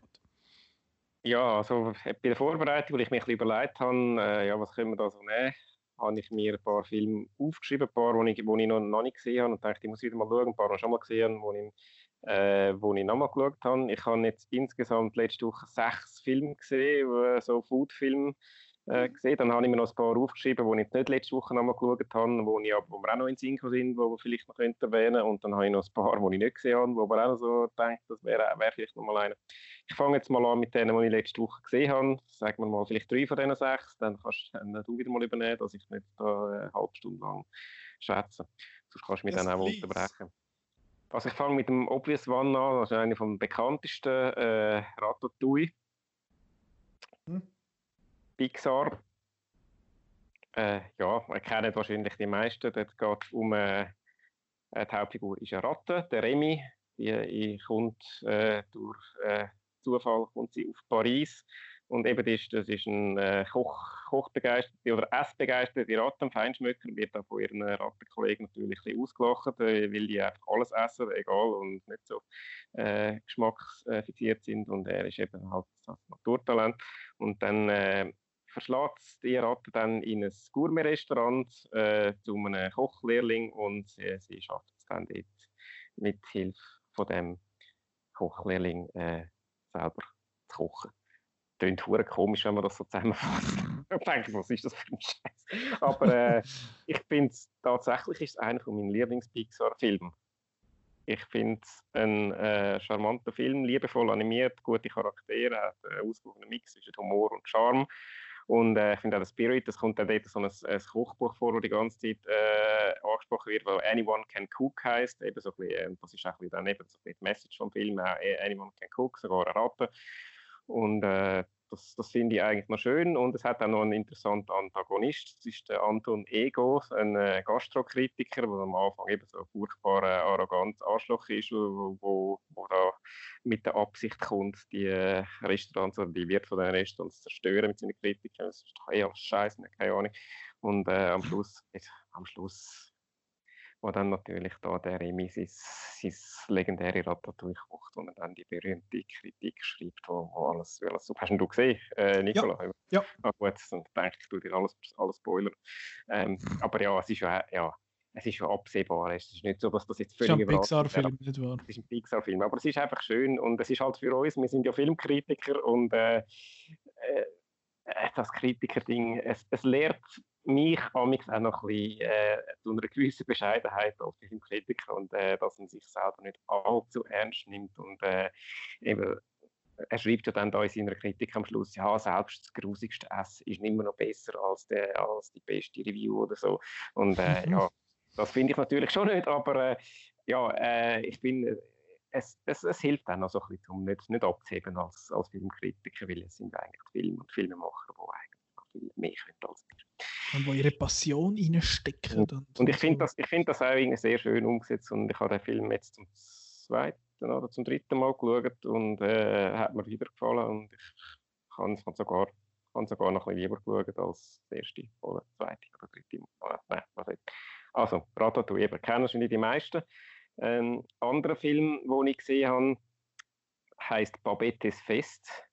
Der Film ist aus, ja, musst du ist, er ist im Fall noch, also ist jetzt halt, er ist aus 1987, also hat schon ein paar Jahre auf dem Buckel. Hat aber den Oscar bekommen als bester fremdsprachiger Film. Der ist uh. aus ich bin gar nicht sicher, Dänemark oder Schweden. Einfach aus Skandinavien, sagen wir. Ich glaube Dänemark. Äh, eben best Film Oscar 1987. Der spielt im, ich glaube, 19. Jahrhundert irgendwann auf Jütland, auf so einer Insel, wo so eine streng äh, religiöse äh, Gemeinschaft ist. Äh, zwei Schwestern, wo da, wo, ja, wo ihr Leben lang unverheiratet geblieben sind. Und da kommt eines Tages kommt so eine französische äh, Frau, wo was sagt, ja, sie hat nichts mehr, sie hat alles verloren in Frankreich im Krieg und äh, ob sie da als Haushälterin arbeiten gratis. Und ja, das macht sie dann und dann ist sie immer brav Haushälterin und so. Und eben das, es ist noch lustig, also in der ersten Hälfte vom Film, die ist überhaupt nicht von wegen Food gekommen. Es, es ist sehr, also in der religiösen Gemeinschaft ist Food, äh, also alles, was mit Genuss zu hat, verpönt. Äh, und äh, dann gibt es irgendwann einmal ein ja, sie gönnt dann im Lotto, genau, die Haushälterin, und dann sagt sie so, jetzt mache ich ein Fest. Darum äh, Babette ist Fest, Babette ist die Haushälterin. Und da mache ich jetzt endlich mal also richtig, richtig, richtig Opulenz mal. Und die Leute sind dann natürlich völlig schockiert. So, wow, nein, das ist ja, von, das ist ja des Teufels und so. Wer, die jetzt schon Hexen und nein. Und äh, ja, wir wollen natürlich nicht das Gesicht verlieren, wir gehen jetzt dort, aber wir tun im Fall dann überhaupt nicht der gleiche, weil Food, weil Essen geniessen und so darf, das ist, das ist böse und überhaupt nicht. Ja. Und dann, Lust, oder was und dann kommt eben das Fest und dann hat sie eben vorher hat man nur so, haben sie die ganze Zeit geräucherten Fisch und, äh, und irgendwelche grusige Brotsuppe gegessen und dann wieder nach, ja, dann, haut, dann gibt sie dort alles eben von French Cuisine. Sie hat zum Teil aber dann bei dem Fest dann auch bisschen komische Sachen, weißt du, so, ähm, Schildkrötensuppe. Da denkst du, okay, ja. Also aus dem Schildkrötenpanzer raussaufen geht am besten, oder? ja, genau. Nein, es ist nicht relevant. Aber ja, also, also denkst okay, also so der Lustigmachfaktor hat bei mir nur so halb funktioniert. Was fast besser funktioniert hat, ist der Wein. Es ist noch einer von den Gästen, steht so ein, ein äh, General, wo, wo sie von früher kennt und der natürlich der Einzige, der um die Welt herumgekommen ist und darum auch so ein bisschen zu schätzen weiss und so. Und dann ist so, hm, ah, oh, das ist ein 37er Ron Perignon, ah, super, da, da, da. Und alle anderen so verschämt, so, oh ja, und Gott ist gut. Und, und, und mit dem Wein hat es fast noch besser funktioniert. Ich dachte, oh, jetzt noch so ein Glas Wein, während der dann Wein testen ist, wäre eigentlich schon noch cool. Sonst eben von der Messe her, ja, es geht. Äh, eben, also das, so ein bisschen die, der Kontrast zwischen Religion und, äh, und eben dem, dem Festmahl ist noch lustig gewesen. Ich muss aber auch sagen, ich habe den Film vorher recht äh, langweilig gefunden. Und es ist eben, es geht das wie bis dann das, das Fest wirklich ist und ja, äh, mittelmäßig begeistert. Also, äh, ja. Okay. Hat mich nicht vom Sockel gehauen. Auch, muss ich auch noch sagen, es war ein bisschen wegen der Qualität, die ich geschaut habe. Ich habe ihn in DVD-Qualität und auf Deutsch Weh! Gerade zweimal weh. äh, hat vielleicht auch bisschen dazu beigetragen, dass ich jetzt okay. nicht oder so vom Hocker äh, gefallen bin. Aber ist Dänisch, ich habe schnell geschaut. Dänisch, gut, ja, danke. Anderer Film aus den 90er Jahren, auch ein, ein, einer der legendären Fressfilme von Ang Lee. Uh. Eat, Drink, Man, Woman. Sorry, das klingt so nach Höhlenmensch. Eat, Drink, Man, Jetzt drink, one woman. That, these are the important themes, äh, themes of, nein, natürlich nicht auf Englisch, sondern auf äh, Chinesisch. Aber äh, so, das, das kommt irgendwo vor, darum heisst Filme so. Das sind halt die wichtigen. Nein, es geht um einen Vater, der schon ein bisschen älter ist. Der hat drei erwachsene Töchter, also die, die eine ist in 20, zwischen 20 und 30 oder so. Äh, sind alle Single, die Töchter. Und ja, es, es, der Film fängt an, der, der Vater will ihnen etwas sagen und ist aber so ein Scheuch und, und, dann, dann redet er über etwas anderes und dann sagt er doch nicht und dann, okay, das ist der Plot vom Film, am Schluss vom Film, das sagt er dann eben, was, dann das, was er eigentlich will sagen.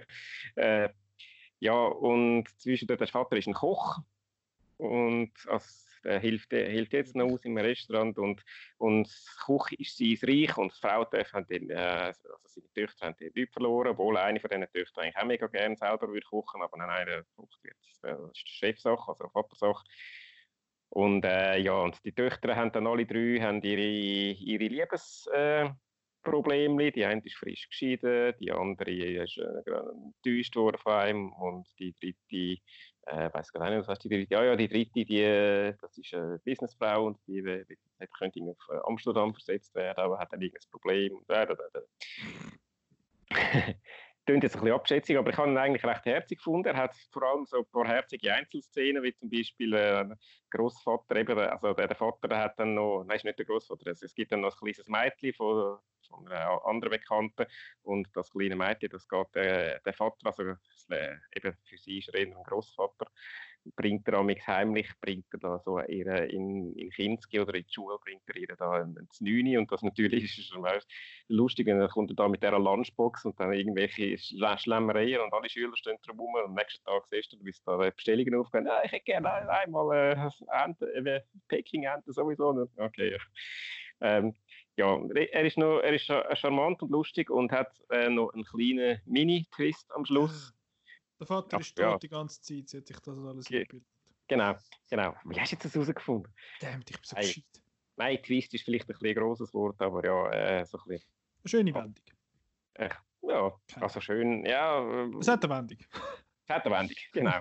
ja, nein, ich, äh, es ist so ein bisschen rumgekommen. Äh, eben, ist vom Ang Lee, der ist schon noch bekannt, hat äh, diverseste äh, Film gemacht noch unter anderem. Ja, Gemini Man. Genau, Gemini Man. ist, fast, ist fast gleich. Ist fast gleich. Ja, und der Hulk. Sie haben ihn dann auch noch jung gemacht und so. Und, nein, nein, ich. Ja. 240 Frames per Second. Ja, äh, jetzt fange ich an Seich reden, darum äh, gebe ich noch dir also nochmal zum Titel Eat, Drink, Man, Woman vom Ang Lee ist das. Schön. Äh, ich würde sagen, ich bleibe gerade beim Thema Spielfilm. Die YouTube-Channels bringen am Schluss schnell. Äh, ich, eben, Chef habe ich schon tausendmal erwähnt. Schaut einfach, der, auf, der hat auf Deutsch einen furchtbaren Namen bekommen. heißt Kiss the Cook, so schmeckt das Leben. Äh, ja, einmal mehr. Auf Englisch Chef, klar, kann man nicht übersetzen. Chef ist äh, der Chef. Aber ja, Kiss the Cook, ja, es geht. Ich habe aber einen anderen, den ich möchte empfehlen und äh, weil ich es bin, ist es natürlich ein japanischer Film und der heißt Tampopo. Sagt dir das etwas? Nein. Mm, Hast du schon mal gehört von dem? Tampopo, ist, ich glaube, ich habe ihn in deiner Letterbox-Ding gesehen. Darum sagen wir etwas, aber sonst vorher glaube ich nicht. Nein. Tampopo ist ein komischer Film. Äh, wo fange ich an? Äh, Tampopo einerseits heißt übrigens Löwenzahn. Und es ist die, die Hauptfigur, eine Frau, wo so heißt und sie hat einen Rahmenjob. Rahmen kennt man, Nudelsuppe. Mhm. Äh, und dann hat es einen, äh, einen, einen Herr, der Goro. Ich glaube, er heißt Goro. Er und er hat so ein, so ein, ähm, wie sagen wir, so ein Cowboy-Outfit Art, mit so einem Cowboy-Hut und so einem Tüchli um den, Nacken, um den Hals und so. Und dann geht er mit seinem Kollegen, sie sind so Lastwagenfahrer und sie halten dann dort an, weil sie Hunger haben und so. Und sein Kollege, der Gun, ist gespielt vom äh, Ken Watanabe, sehr, sehr jung. Der Film ist aus dem 1985, er war Mitte 20 gewesen. es war einer von seinen ersten Spielfilmen recht lustig. Und äh, nachher essen sie dort und finden, die, die, die Suppe des Rahmen ist einfach nicht so fein. Und dann finden sie, ja, sie, äh, ihre Mann ist eben gestorben und sie sein Job gewesen, sie irgendwie nicht so ganz so gelernt. Und nachher geht es eigentlich darum, dass der Cowboy-Man, der Goro, die Frau, die Tampopo, trainiert, um nachher super feine Rahmen zu machen. Und dann äh, findet sie irgendeinen so ehemaligen Supermeister, wo's, äh, wo super gut ist mit, mit, der, mit der Suppe und das studiert hat, 40 Jahre lang Rahmen trainiert und so. Und es ist, das klingt eigentlich auch noch relativ straightforward. Es ist also ein bisschen eine Underdog-Story halt. Also es hat so ein bisschen Rocky-Moment, was gehen joggen und so. Äh, aber der Film ist natürlich auch noch ein bisschen komisch, weil du hast die Haupthandlung, die, die ich jetzt eigentlich gerade gesagt habe, aber es hat dann noch so Nebenhandlungen, die überhaupt nichts mit der Haupthandlung zu tun haben, aber einfach irgendwelche lustigen Szenen sind. Und ich habe, glaube einfach dort äh, noch nicht ganz verstanden, wie die zusammenhängen. Aber es hat sehr, sehr bizarre Szenen. Einerseits teilweise ist er total herzerwärmend und mega schön und ah, schau jetzt mal, wie freut es die haben beim Essen und so. Aber dann hast du auch äh, wirklich lustige Sachen. Also es ist eigentlich eine Comedy. Und der Film fängt auch so metamäßig an, dass er so einen Dude äh, ins Kino hockt und dort sein Tischli aufstellt mit seinem schönen Essen und dem Wein und so. Und dann äh, redet auch in die Kamera und sagt, ja, äh, ah, du schaust jetzt also auch einen Film und ja, ich habe es also gar nicht gern, wenn man dann laut ist im Film und so und dann siehst du hinten dran einen, wie er anfängt laut Popcorn essen und dann schießt er den Huren zusammen und so. Und der Typ kommt dann zwei, drei Mal sonst im Film noch vor und ich habe nicht verstanden, warum. es ist total seltsam und er hat da zwei ultra bizarre, also eine ist einfach eine Sexszene und die andere ist eine, äh, ich nenne es jetzt mal erotische Szene. Ähm, die Sexszene ist ein bisschen komisch, weil alle möglichen Esswaren irgendwie eingebaut werden. Also so ein bisschen mit Schlagrahm ist ja mal ein bisschen okay, aber es ist komisch, wenn sie die Brust in so einen, so einen Topf Schlagrahm dünkelt. Das sieht einfach irgendwie ein bisschen komisch aus. Äh, und dann hat es die, die erotische Szene, die ist ganz seltsam gewesen, weil es hat, ich weiß nicht, hast du, hast du Fifty Shades Film gesehen? Nur der erste. Ah, es hat glaube ich im ersten oder im zweiten hat die Szene wahrgefunden, oh mein Gott, das ist voll cool. Cool, weil er hat irgendeinen einen Eiswürfel im Maul und fährt er da am nackten Körper entlang. Und da hat die Szene, das ist richtig so upsetting. Das ist einfach irgendwie grusig, weil er äh, tut das, das Eigelb vom Eiweiß trennen, nimmt das Eigelb ins Maul und nachher küssen sie sich und nachher gibt er ihr Eigelb so über. Und nachher duscht es das etwa sechsmal hin und her und es ist, es ist mega komisch. Aber äh, ja, ein bisschen upsetting. Und apropos upsetting, eben, die, die Side-Stories sind fast das Lustigste im ganzen Film. Es hat eine Szene, wo äh, eine Frau, eben, spielt in Japan. Und in Japan, wenn du äh, eine Suppe oder einen Ramen isst, dann schlürfst du das. Mhm. Weil das ist ja zum den kompletten Geschmack entfalten und zum es gleichzeitig abkühlen. Das ist, glaube ich, so ein bisschen die Idee. Und sie gibt, die Frau gibt nachher anderen jungen Frauen einen Kurs, wie man Spaghetti isst. Und das macht man natürlich nicht so. Und sie finden dann also, du nimmst das mit, äh, mit der Gabel und dann in den Löffel rein und drehen. Und ich finde so, was, in den Löffel rein, wo bist du in der Schule? Und dann dreht sie das und findet, es ist mega wichtig, dass er kein Geräusch macht. Das ist total unanständig, wenn man irgendetwas hört, dass du das Geräusch machst. Und nebendran hockt so ein westlicher, ein Westler, der Spaghetti isst und die Hardcore reinschlürft. Und sie sind dann mega irritiert und nachher fangen alle an, die Spaghetti reinschlürfen und das ist so upsetting, aber auch sehr lustig. Und es hat eine Szene, wo äh, einfach eine ältere Frau in einen Laden reingeht und irgendwie Käse, also Camembert aufmacht, die Packung aufmacht und nachher so mit dem Daumen reindrückt und dann irgendwie so ein bisschen in die Bäckerei geht und das Zeug verdruckt. Ist einfach, was läuft mit der Frau? Was ist, was ist denn hier das Problem? Und es wird dann nicht groß aufgelöst, es ist ja völlig egal. Aber ja, es hat sehr viel, sehr lustige so aus, so, so ein bisschen, wie sagt man, so ein bisschen Side-Stories, was ums Essen geht in irgendeinem, irgendeinem Also sehr, sehr lustig. Und es ist auch teilweise ein bisschen cartoony, weil zum Beispiel, wenn es so etwas reinschlürft, dann macht es so Schub, so, so Cartoon-Soundeffekt. Also, das ist total seltsam. Und äh, sehr schön finde ich auch, dass der Film als Japanese Noodle Western bezeichnet wird. Also es ist nicht ein Spaghetti Western, es ist ein Japanese Noodle Western. Hahaha. Ha, ha. Und es ist auch so ein bisschen so äh, aufgebaut eben mit dem Cowboy-Dude und es hat so ein Duell, was aber schlägelt nachher und nachher findet sie, wir sind eigentlich voll Kollegen. Also es ist, es ist seltsam. Und ja, einer hat, verschluckt sich an irgendetwas und nachher saugt sie das mit dem Staubsauger zum Maul aus und so. Also es ist äh, Tampopo. Es ist ein recht ein komischer Film. Wie bist du auf Ich habe glaube irgendwie mal einen S-Film oder so gegoogelt und ich finde ja, ich bin recht Fan geworden von der japanischen Küche. Die haben sehr viele, sehr feine Sachen. Was man bei uns eben nicht so viel sieht. Japanisch ist relativ selten, Chinesisch und Thailand gibt es mhm. relativ viel. Aber japanische Restaurants, jetzt abgesehen von einem Yochis oder Negishi oder so, wo es Sushi gibt, ist nicht wahnsinnig verbreitet und ich bin dann irgendwie über den gestolpert. Und es gibt auch eine sehr schöne, äh, wie heißt es? Äh, fuck, Criterion Collection Blu-ray. Ja Und irgendwie bin ich dann einmal über den gestolpert und ich habe gefunden, das muss ich sehen. Und es ist wirklich ein bizarrer Film. Also man muss sich können einladen auf gewisse von diesen Ausweichsachen. Und ja, aber ich finde, er ist auch sehr schön und es ist wirklich eine schöne Geschichte und wie sie sich wie sie einander helfen und so. Und ja, eben bizarre Szenen, wie sie eben den, den Master holen, der jetzt bei den Penner ist irgendwie und all die Penner kennen sich mega gut aus mit Wein und auch Essen und so, weil er die ausbildet hat halb in dem. Also es ist, es ist ein bisschen komisch. Aber Tampopo bin ich, äh, bin ich recht ein Fan geworden. Also ich kann den, kann den empfehlen, wenn man so ein bisschen etwas, einmal ein bisschen, sich kann einlaufen, ein bisschen etwas Seltsames. Also ich habe den cool gefunden. Ja, klingt interessant. Und wieder einer für die Watchlist. Nein, nein. Eier austauschen im Maul. So cool. What the fuck. Ja, so ähm, ja. ein kurzer Einwurf zum Thema erotische Szenen mit Essen. Oh, boy. Das ist eben einer von denen, die ich mir aufgeschrieben habe, wo ich eigentlich noch gerne würde schauen auf die Vorbereitung, die ich aber nicht geschafft habe, auch weil ich nicht können auftreiben auf irgendeine vernünftige Art. Äh, das wäre ja ähm, Nine and a Half Weeks. Okay. Kennst du den? Hast du schon gehört davon, ja? Also das ist eigentlich der Film, ich weiß, ich habe ihn noch nicht gesehen, ich weiß auch nicht viel von dem, außer der ist berühmt dafür, für seine Sexszenen, was dann irgendwie so mit Honig und so und dann äh, schlägt er da ihre Brüste mit Honig und all so Zeug. Also der ist für das eigentlich berühmt. Der ist aber, glaube ich, nicht so gut, wie es heisst. Also, er ist mit, Mickey Rourke, ist mit dem Mickey Rourke und der Kim Basinger uh. aus der Mitte 80er Jahren, also also, sie das sein Sexsymbol war. So Mickey Rourke, äh, bevor Mick, er ausgesehen hat wie eine aufblasene Puppe. Wo er ausgesehen hat wie ein Mensch. Okay. ja, das ist ja wahrscheinlich beide damals so ein bisschen auf ihrem Karrierehöhepunkt. Ja, oder wie man es nimmt. Mickey Rourke ist ja dann nachher nochmal, aber ja whatever. Also der Film, den habe ich eben eigentlich auch noch, hätte ich gedacht, das wäre wenn, irgendwann, wäre doch jetzt die Gelegenheit, um den zu schauen, aber eben, ich habe es leider nicht mehr geschafft.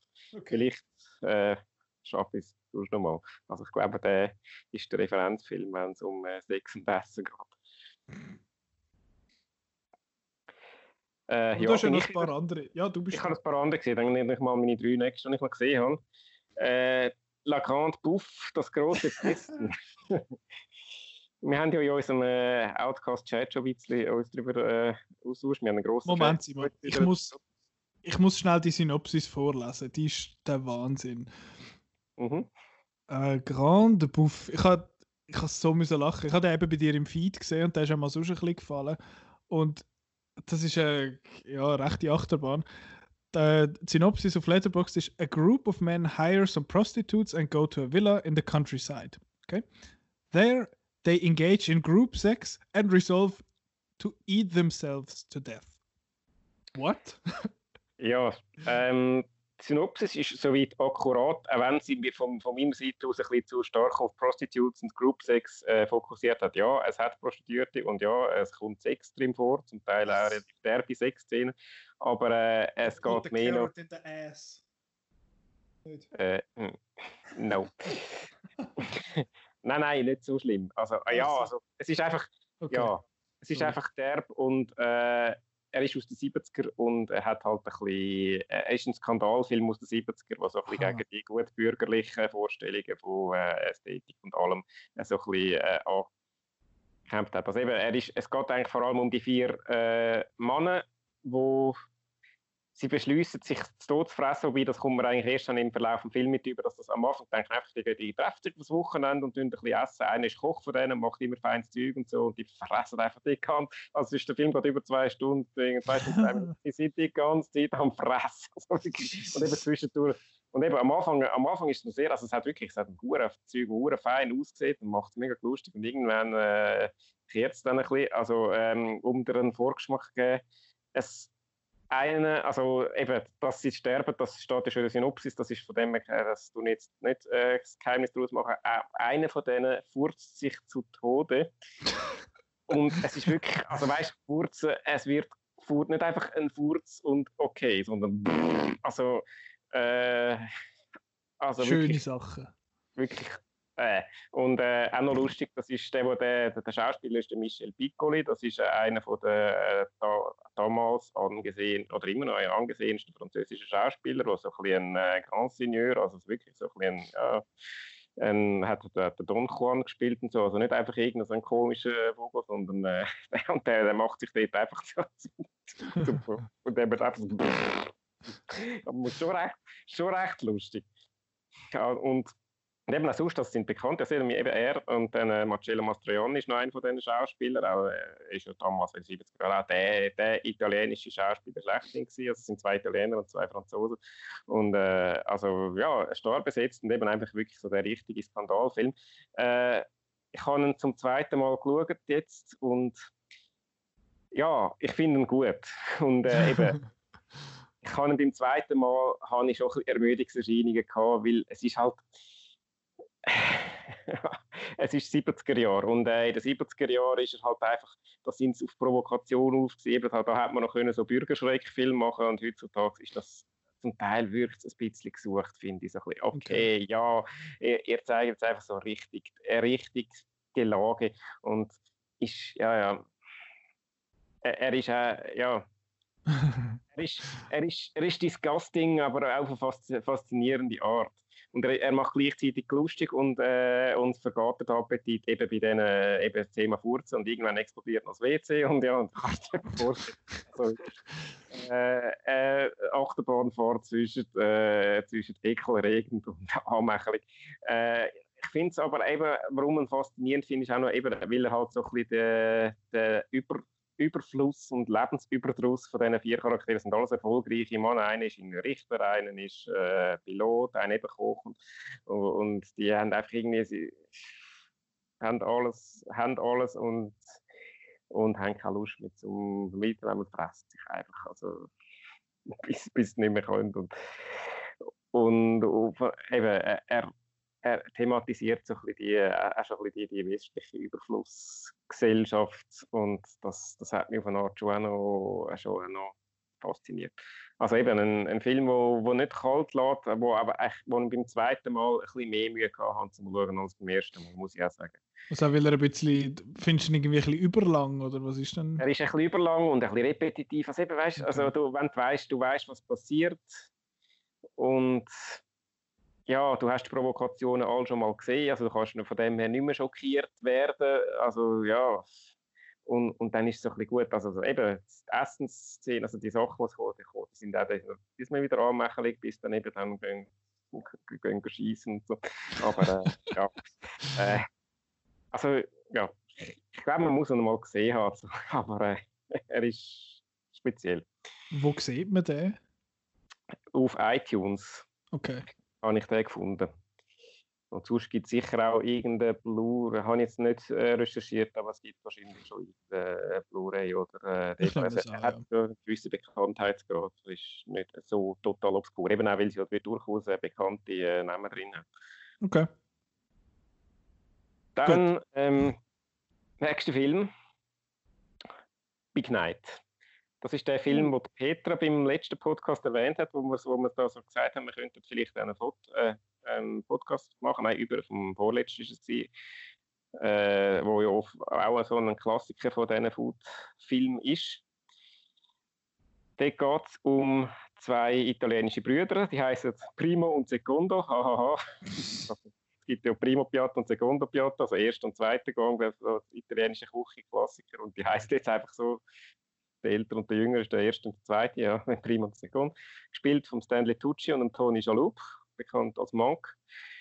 Äh, Stanley Tucci hat gleichzeitig hat Regie geführt und die, äh, die zwei italienischen Brüder sind aus in New York ausgewandert, spielt irgendwann in den 30er Jahren und haben dort, führen dort ein Restaurant und haben dort ein bisschen Mühe und stehen kurz vor dem Bankrott und versuchen, irgendein Restaurant zu retten.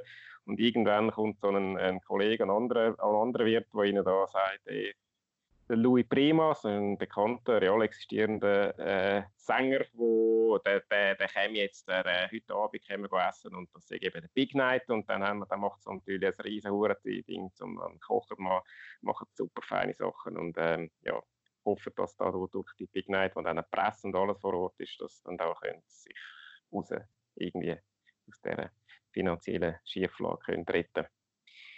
Hm. Er ist am Anfang recht witzig. Also, äh, am Anfang ist es ein so ein Toni Schalup sein Charakter, der Primo. Der ist so der, der, der Purist, der eben so, ah, wo da seine, also der, der, der Kochspezialist, wo, wo sich weigert am Anfang, irgendwann, wo wenn Gäste, Gäste kommen und sagen, oh, ich will gerne Spaghetti. Nein, ich koche keine Spaghetti. Dann, nur da. und dann sagt er, ja, nein, du musst jetzt einfach musst dich den Gästen anpassen, kommst du König. Sind wir wieder bei äh, Pizza mit alles, wieder das Thema. Äh, ist noch lustig, so ein der, und auch der Konflikt zwischen den beiden, Brüdern. Er wird dann äh, gegen, es, irgendwann kommt dann die Big Night und dann ist eben grosse Party und am Schluss wird er dann ein bisschen melancholisch. Äh, Lustfaktor bei mir sehr groß. Sie haben dann so eine spektakuläre Hausspezialität, wo ich, ich muss, ich muss noch, ich habe noch googeln, wie die heißt und ob es irgendein Online-Rezept gibt, wie man das machen kann. Irgendein so einen, ich weiß gar nicht, das ist irgend so ein, ein riesen Fette, also sieht aus wie ein Kuchen, ist aber salt, also so irgendein fetten Auflauf, der irgendwie alles mögliche Zeug drin hat und habe ich nicht gedacht, das sieht schon echt geil aus. Und ähm, ja, und äh, eine berühmte Szene ist aber vor allem die Schlussszene, äh, ja, ich tue es jetzt Spoiler, ich sage nicht, was sonst passiert. Es ist eigentlich, die Schlussszene ist Stanley Tucci kocht ein Omelette. Oh, geil. und das ist wirklich, äh, wird nicht geredet und es sind dann da die, die Protagonisten, also die Brüder hocken dort auch drin und äh, ja, es kommt so ein bisschen alles, es kommt so ein bisschen das ganze Ding vom Film, so ein bisschen die, äh, also ein bisschen die Konflikte, die sie untereinander haben, wird dann so in dieser Szene ein bisschen reflektiert und äh, ist eigentlich schon sehr äh, ein, ein schöner ein schöner, stimmiger Schluss, wo dann wirklich dann mit dem Film, ich bin am Anfang so ein bisschen oh ja, auf dem Okay-Trip ich habe, ihn, ich habe easy gefunden, aber jetzt auch nicht überwältigend und der Schluss hat irgendwie dann das, das noch auf eine schöne Art abgerundet. Also von mir eine Empfehlung. Ich habe, habe einen, einen, schönen Film gefunden und eben so von diesen, von diesen Food-Filmen, glaube ich, schon einen, wo man noch könnte, müsste gesehen haben. Vom Schön. nächsten kann ich das nicht behaupten. Ich bin, weil ich das Gefühl habe, ich muss ja nochmal einen schauen, habe ich mal, bin ich mal auf Netflix gegangen und habe irgendwie Food oh, oder äh, Cooking. Hast du den Operschienen-Film geschaut? Ja, genau. Nein. Nein. Film, ich weiß nicht, einfach Cooking oder, äh, oder Eating, ich weiß gar nicht mehr, habe ich einfach ein Suchwort eingegeben und dann haben sie mal die, all die 1000 Dokus gekommen, die es ja hat, äh, eben die von du hast erwähnt, eben Chefstable und das Zeug. Und ich habe dann aber Fiction-Filme schauen und der erste oder der einzige, glaube ich, den ich gefunden habe, wo, wo ich, ich weiß nicht, ob es der einzige war, aber zumindest einfach einer, den ich gefunden habe, ist ein Film aus Hongkong. Das heißt Cook Up a Storm. Okay. Äh, da geht es um einen äh, wie, also eigentlich geht es um zwei junge, äh, begabte Köche, die in einem Fernsehduell äh, gegeneinander mit antreten, um dann nachher in ein Finale um den Superkoch vom äh, Jahr sowieso äh, überhaupt zu kommen. Und ja, der eine ist, der eine ist äh, wird von einem, so einem easy, cheesy, äh, unkomplizierten Nudelrestaurant, was auch immer, macht jetzt seine, seine Spezialität und der andere ist so der neu eingeflogene äh, Chefkoch von einem, von einem piekfeinen äh, Luxusrestaurant und die sie haben ein bisschen Konflikt dann miteinander, weil sie gar gegenüber sind und ja, und dann hat der eine noch einen Vater und der Vater ist der beste Koch, den sie hat, gibt's und natürlich und, und der hat ihm immer gesagt, oh, du kannst nicht kochen und so und dann kannst du dir vorstellen, wie es läuft und dann äh, äh, kannst du mal raten, gegen wer dann im Finale am Schluss antritt. Hm. Ja. Äh, ja, eben, es ist ein völlig ein random Kochfilm, wo jetzt einfach, äh, wo die Leute darüber gewusst haben voraus, wo jetzt auch nicht irgendwie, ist, also, ja, wo ich auch wirklich einfach bei Netflix-Suche gefunden habe. Äh, die Kochszenen sind zum Teil noch cool, sie sind eben so, es ist aus Hongkong und ist so ein bisschen, äh, zum Teil so ein, ein Hongkong-Actionfilm inszeniert, weißt du, mit dem Messer. ah, super, okay, ja, cool, Szene vorbei. Äh, und äh, ja, aber sonst wirklich eben sehr, sehr vorhersehbar, klischeebeladen bis zum Bach runter. Gewisse Sachen hat er auch abgekupfert, zum Beispiel, äh, okay. das habe ich vergessen zu sagen, vor allem bei Eat, Drink, Man, Woman, das war ein, ein grosses Problem von dem Protagonist dort war, dass er seinen Geschmackssinn verliert, das ist, was natürlich scheiße ist als Koch. Und äh, ja, einer von denen verliert jetzt da auch seinen Geschmackssinn und ist auch natürlich voll schlimm und überhaupt nicht sowieso ja, äh, sie, sie, kochen auch so ziemlich spezielle Sachen. Also die einen am Anfang sehen noch fein aus, dass man im Restaurant kocht, aber das, was dann in diesen Kochshows kocht, das ist irgendwie auch so ein bisschen komisch. Ja, also ein Film, wo man nicht muss sehen, aber wenn man jetzt einfach, wenn man Netflix hat und alles will schauen, was Netflix am Kochen äh, ist, dann kann man ja dort auch noch trainieren. Also er ist nicht, er ist nicht scheiße, aber äh, ja, halt Durchschnitt. Schlechter. Das klingt eben eigentlich so von der Idee her noch recht geil, aber ja. Ja, also du, eben, du kannst dir anschauen, vielleicht, also er ist, er ist easy zum Schauen, auch gerade, glaube sauber in 90 Minuten und äh, ist von dem her ganz unterhaltsam okay, aber äh, ja. also ja, er ist sehr klischeehaft. Okay. Ja, das sind die, die ich jetzt letzte Woche geschaut habe, sechs Stück. Dann äh, soll ich gerade weiterfahren noch, also bei denen Ja, bin mach. ich einfach, was ich mir noch aufgeschrieben habe, was ich früher schon mal, noch mal gesehen habe, äh, schon eine Weile her ist, darum kann ich es jetzt nicht mehr so genau sagen. Der eine die heißt Julie und Julia. Oh ja, das ist mit Meryl Streep, gell? Mit Meryl Streep, genau. Und der Amy Adam. Es geht auf jeden Fall um Julia Child. Ja, es geht um Julia Childs, eine legendäre Kochbuchautorin von den USA. Und äh, wenn es Amy Adams ist, bin ich nicht sicher. Ich muss Ja. schauen. Gut, Glück gehabt. Ähm, Amy Adams, die spielt so eine Bloggerin, die riesen Fan ist von der Julia Childs und so ihr, alle ihr sich vorgenommen hat, alle ihre Rezepte nachzukochen und, darüber dann immer zu bloggen. Und ja, und das ist dann eben, das hat dann zwei Erzählstränge. Das eine ist eben da die Julia Childs, deren ihre Geschichte, und das andere ist da die äh, Amy Adams, ihre Figur, ihre Geschichte. Ähm, äh, eben ist das Willi her. Ich habe eigentlich echt einen schönen Film gefunden, der auch super funktioniert, hat Sachen lustig machen. Ja, äh, gibt es, glaube ich, auch auf Netflix, wenn ich mir richtig ist. Oder hat es zumindest, mal auf Netflix gegeben? Ich bin jetzt nicht schauen, ob er immer noch drin ist oder nicht. Ist vor allem französische äh, Küche, nehme ich an. Ja, Französisch, ja. Äh, ja, sie ist ja damals, die Julia Childs ist damals in Europa, ist das in Paris gewesen, oder in, in Italien? Wüsste gar nicht. auch nicht. Hatten dort und hatten dort irgendwie eben so ein bisschen die Kochkunst von dort gelernt. Nein, Paris ist, glaube ich, ja, ja, sie ist in Paris, sie um Französisch, ja. Und, Ah ja, mich noch Sinn. voll, und hat das voll Geld und hat so ein bisschen die französische Küche wollen in Amerika äh, bekannt machen. Mit viel Butter und so. Und, äh, ja. Butter ist immer gut. Sicher, Mann. Das ist der. Dann ein Film, äh, den ich als Kind mal gesehen habe. Oh Und, boy. ja, jetzt kommt's. gell. Nein, ich bin als Kind wahnsinniger Fan von Louis de Funès Film. Und äh, wir haben ja mal einen zusammen geschaut und die Ja, ja, ja. eigentlich kaum mehr schauen, weil die sind einfach, das ist so ein überdrehter äh, Fax, äh, Klamauk. Also denkst, okay, das findest du als Kind einfach lustig, aber später dann sagen, na ja, gut, okay, es sind auch ein Träume kaputt gegangen. Aber er hat viel eben so mittelprächtige Filme gemacht, aber so am Ende von seiner Karriere ist er noch ein bisschen ambitioniert worden und hat also versucht, auch noch ein bisschen äh, viel mit dem ernsthaften Unterton zu machen. Und einer von denen heißt eben auf Deutsch Brust oder Keule. Ich habe damals natürlich auf Deutsch gesehen als Kind. Äh, auf äh, Originalsprache irgendwie Louis, Louis, Louis Le Cuisse oder eigentlich so ein- ich bin es nachschauen, aber ich habe es mir nicht aufgeschrieben, dummerweise. Also Brust oder Keule ist der deutsche Titel. Bei dem Film okay. Und dort geht es um, er ist, was ist er, ein Chefkoch oder ein Kritiker, ich weiß es gar nicht mehr. Aber äh, jedenfalls eigentlich der Ding steht, dass dort dann so die äh, Praxis, Praktiken von der Nahrungsmittelindustrie ein bisschen kritisch aufs Korn genommen werden. Da hat es dann so Essen, die irgendwie in der, in der Fabrik hergestellt werden, also wo irgendwie künstliche Zutaten.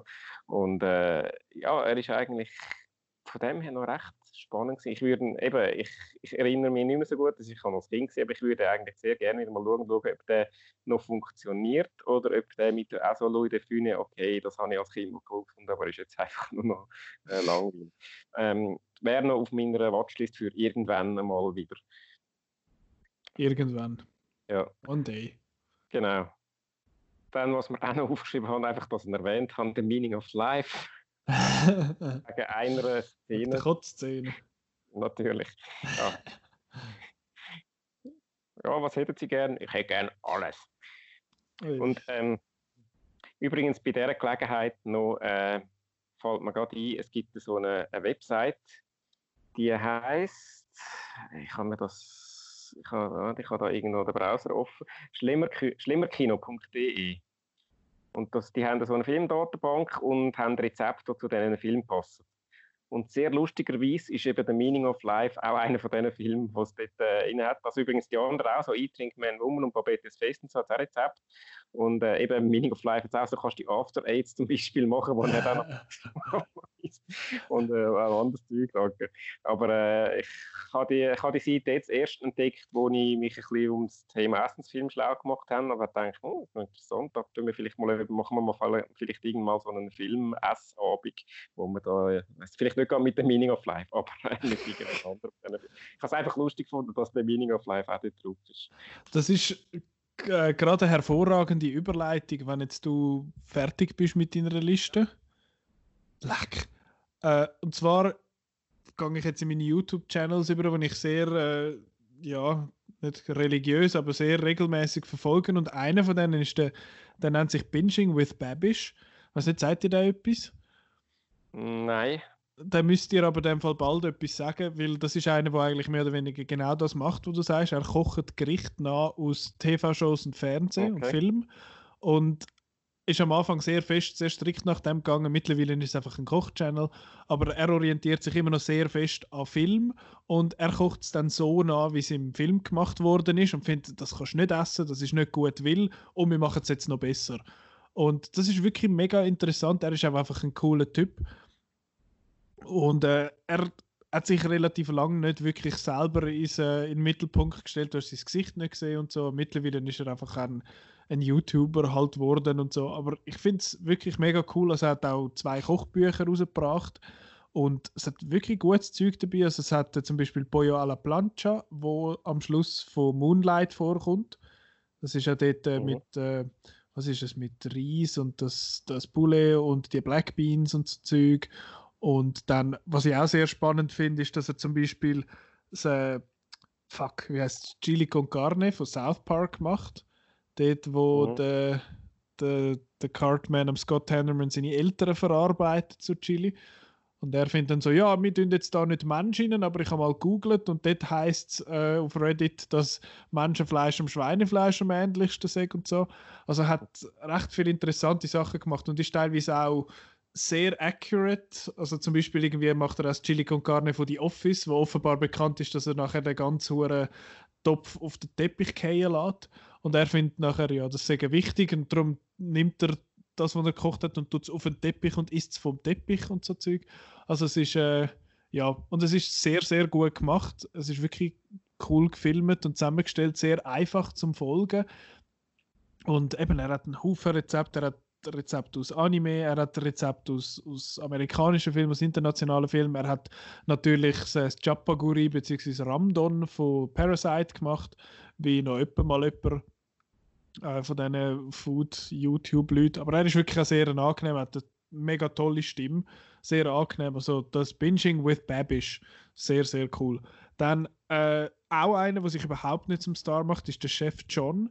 Das ist ein bisschen schwieriger. Das ist so ein, ja, was ist der, 60 oder so, ist ein Amerikaner und der kocht auch wirklich interessante Sachen und es wirkt immer so ein bisschen hobbymäßig, aber er kommt auch draus. Und er macht wirklich auch interessante Sachen, die du jetzt vielleicht nicht überall siehst aber man muss sich ein bisschen an seinen Sprachrhythmus gewöhnen. Weil er hat eine totale Sing-Sang-Stimme und sagt immer, ah, and then it's done. Und es ist, es ist ein bisschen komisch, man muss sich ein bisschen daran gewöhnen. Aber er hat echt coole Rezepte, wenn man über die, so über seine Art hinwegkommt, wo so ein bisschen ja, am Anfang ein bisschen irritierend ist und die relativ hobbymäßige Aufmachung, dann äh, hat es dort ganz, ganz tolle Rezepte zu, zu coolen Sachen. Äh, dann einer, wo, wo ich total entspannend finde, ist der Adam Liao. Ich weiß immer noch nicht, wie man es sagt. L-I-A-W geschrieben. Ich glaube, er ist, also er ist Asiat, wo, in wo aber glaub, in Australien aufgewachsen ist und er hat sehr, sehr, sehr fokussiert auf die asiatische Küche. Und seine Rezeptvideos sind relativ lang, aber sie sind wahnsinnig entspannend. Er hat so eine ruhige Stimme und es hat so ruhige Musik im Hintergrund. Und, ah, und jetzt kochen wir das und ja, das ist total gut. Und seine Rezepte sind großartig. Ich habe schon Ramen gekocht und da musst halt irgendwie so eine, also kochen Ramen musst ja einen Haufen Sachen dazu machen und da hast halt dann so eine Suppe, die vier Stunden kocht und so. Und das habe ich nach seinem Rezept gemacht. Und sonst hat er wirklich viele interessante Sachen, was so ein bisschen äh, chinesische, japanische, koreanische Küche angeht. Der ist super gut, Adam Leo. Und zu guter Letzt äh, die Bone Appetit Test Kitchen. Das ist, glaube ich, mittlerweile so ein mein Favorit geworden, weil es ist, es ist seltsam. Es, sie haben sehr viele Rezeptvideos, die wirklich gut sind. Andererseits haben sie eine Gruppe von Köchen, die die verschiedenen Rezepte präsentieren, aber die meisten von diesen Köchen haben wie noch eine eigene Show, wo sie quasi auf ihre Stärken gehen. Und mittlerweile ist es wie die Office, aber mit Köchen. Weil du hast die Characters in Anführungszeichen, die irgendwie miteinander Zeug machen und miteinander schwätzen und lustige Witze machen und so. Und sie sind total unterschiedliche Köche. Es hat eine, wo muss regelmäßig, äh, sie nimmt so Fastfood-Sachen oder so Snacks oder so, so jetzt nicht das Kegifrett, aber so das gibt es in den USA in der Regel nicht, äh, solche so Sachen und sie muss dann wie eine Gourmet-Version machen von dem und versucht das dann nachzumachen, also so M&M's und, und alles so Sachen. Und dann hat es eine, wo, wo Zeug macht, wo es ums Fermentieren geht und äh, eine, wo wirklich ein krassen, wirklich einen krassen Geschmackssinn hat. Sie geben ihm etwas, ein Gericht, und er muss es, er kann es anlangen und, und probieren und daran schmecken, aber er sieht es nicht. Und nachher muss er es re, äh, quasi äh, rekreieren, aber ohne dass ich jemals gesehen habe. Und was der dort alles rausschmeckt, da gehst du aber im Fall. Das ist echt krass. Und das ist wirklich, sind total gute Leute und sie haben auch gute Rezepte, aber mittlerweile ist es mehr eine sonstige äh, Unterhaltung geworden. Bon Appetit Test Kitchen, BA Test Kitchen. Das ist, das, äh, die vier Channels empfehle ich jedem, der sich für, für äh, Food, also für das Essen interessiert. Muss nicht einmal unbedingt immer für das Rezept sein, sondern auch für Persönlichkeiten, die dahinter, Entschuldigung, wo dahinter sind. Und ich würde sagen, ohne YouTube wäre ich schon lange verhungert. Ja, das ist meine, mein Haupt äh, meine Hauptquelle für neue Rezepte und neue Sachen. Also das kann ich sehr empfehlen. Binging with Babish, Bon Appetit, Test Kitchen, der Chef John und Adam, der Adam Leo. Das wären die, die ich noch möchte empfehlen. Genau. Super. Jetzt noch. Ja, ja, hast du Durst? Hast du Lust äh, auf, ein, auf ein Gläschen Absinth? Mm, ja. Hey! Schau jetzt, verreckt sich. Leck die Überleitung. Ui, Großartig, das haben wir so geplant. Total. Äh, genau, der Marco und Petra haben mir ja Sennetunchi aufgetragen für, äh, auf, auf heute und ich habe den geschaut, selbstverständlich. Ein oh, Film von auch. Michi Steiner, wo wir uns ja schon hin und wieder mal ein bisschen lustig gemacht haben über ihn in diesem Podcast und auch sonst. Wir sind ja, der hat ja schon eine interessante Filmografie. Er hat Sennetunchi gemacht, ist nicht, mein Name ist Eugen, ist auch von ihm, oder?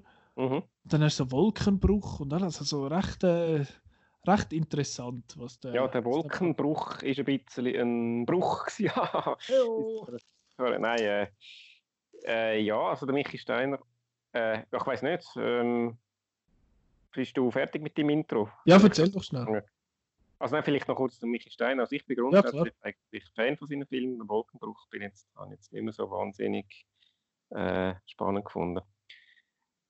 Äh, Sennetunci hat ja eine bewegte Produktionsgeschichte. Ich weiß nicht, wie stark du das damals mitbekommen hast. Äh, er ist. Nicht wirklich. Äh, ja, es war ein, ein finanzielles Desaster. Gewesen. Er ist also in eine Produktionsfirma bankrott gegangen und ein Zeug. Also, äh, der, ist, der ist in den Medien und als, als äh, ja, äh, eben hat Kosten überzogen, alles, alles Wüste. Also man hat, man hat über den Film schon geredet, bevor er raus, rausgekommen ist. Und dann, als er rausgekommen ist, ist okay, ja, das ist jetzt der Film gewesen. Also da hat man eigentlich mehr über die Produktionsgeschichte geredet und jetzt da ist das ein bisschen verblasst, das ist jetzt nicht mehr so relevant und äh, jetzt kann man, kann man vielleicht ein bisschen neutral über den Film reden.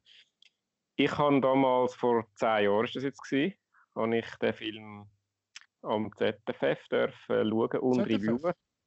Ja, das war ZFF-Eröffnungsfilm. Okay. Jawohl. Ja, das, das ist übrigens noch lustig, weißt du, ZFF, Güppli-Prominenz, oh, der neue Film von Michael Steiner, oder? Da steht mein Name ist Eugen und so, ja, das ist sicher gut.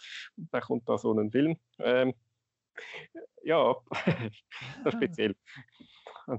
Aber ja, ich hatte damals äh, schauen und reviewen. Die Outnow-Review ist von mir ich habe die natürlich auch nochmal durchgelesen und bei den Reviews ist es immer so, entweder findet man super, was man damals geschrieben hat, dann denke ich, oh mein Gott, für einen Scheiß geschrieben. Da ist ähnlich, was habe ich damals für einen Scheiß geschrieben, ehrlich gesagt.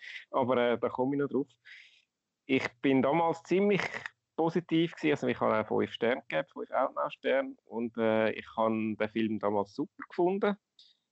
Ich habe vor allem, also was, was Michi Steiner speziell gefällt. Jetzt bei, bei mir ein Name ist Eugen zum Beispiel, so ein die, die, detailverliebte Inszenierung von der Schweiz, so aus äh, früheren Jahren, eben, der spielt größtenteils im Jahr 1975, mit dem alten Postauto und also so kleine Details.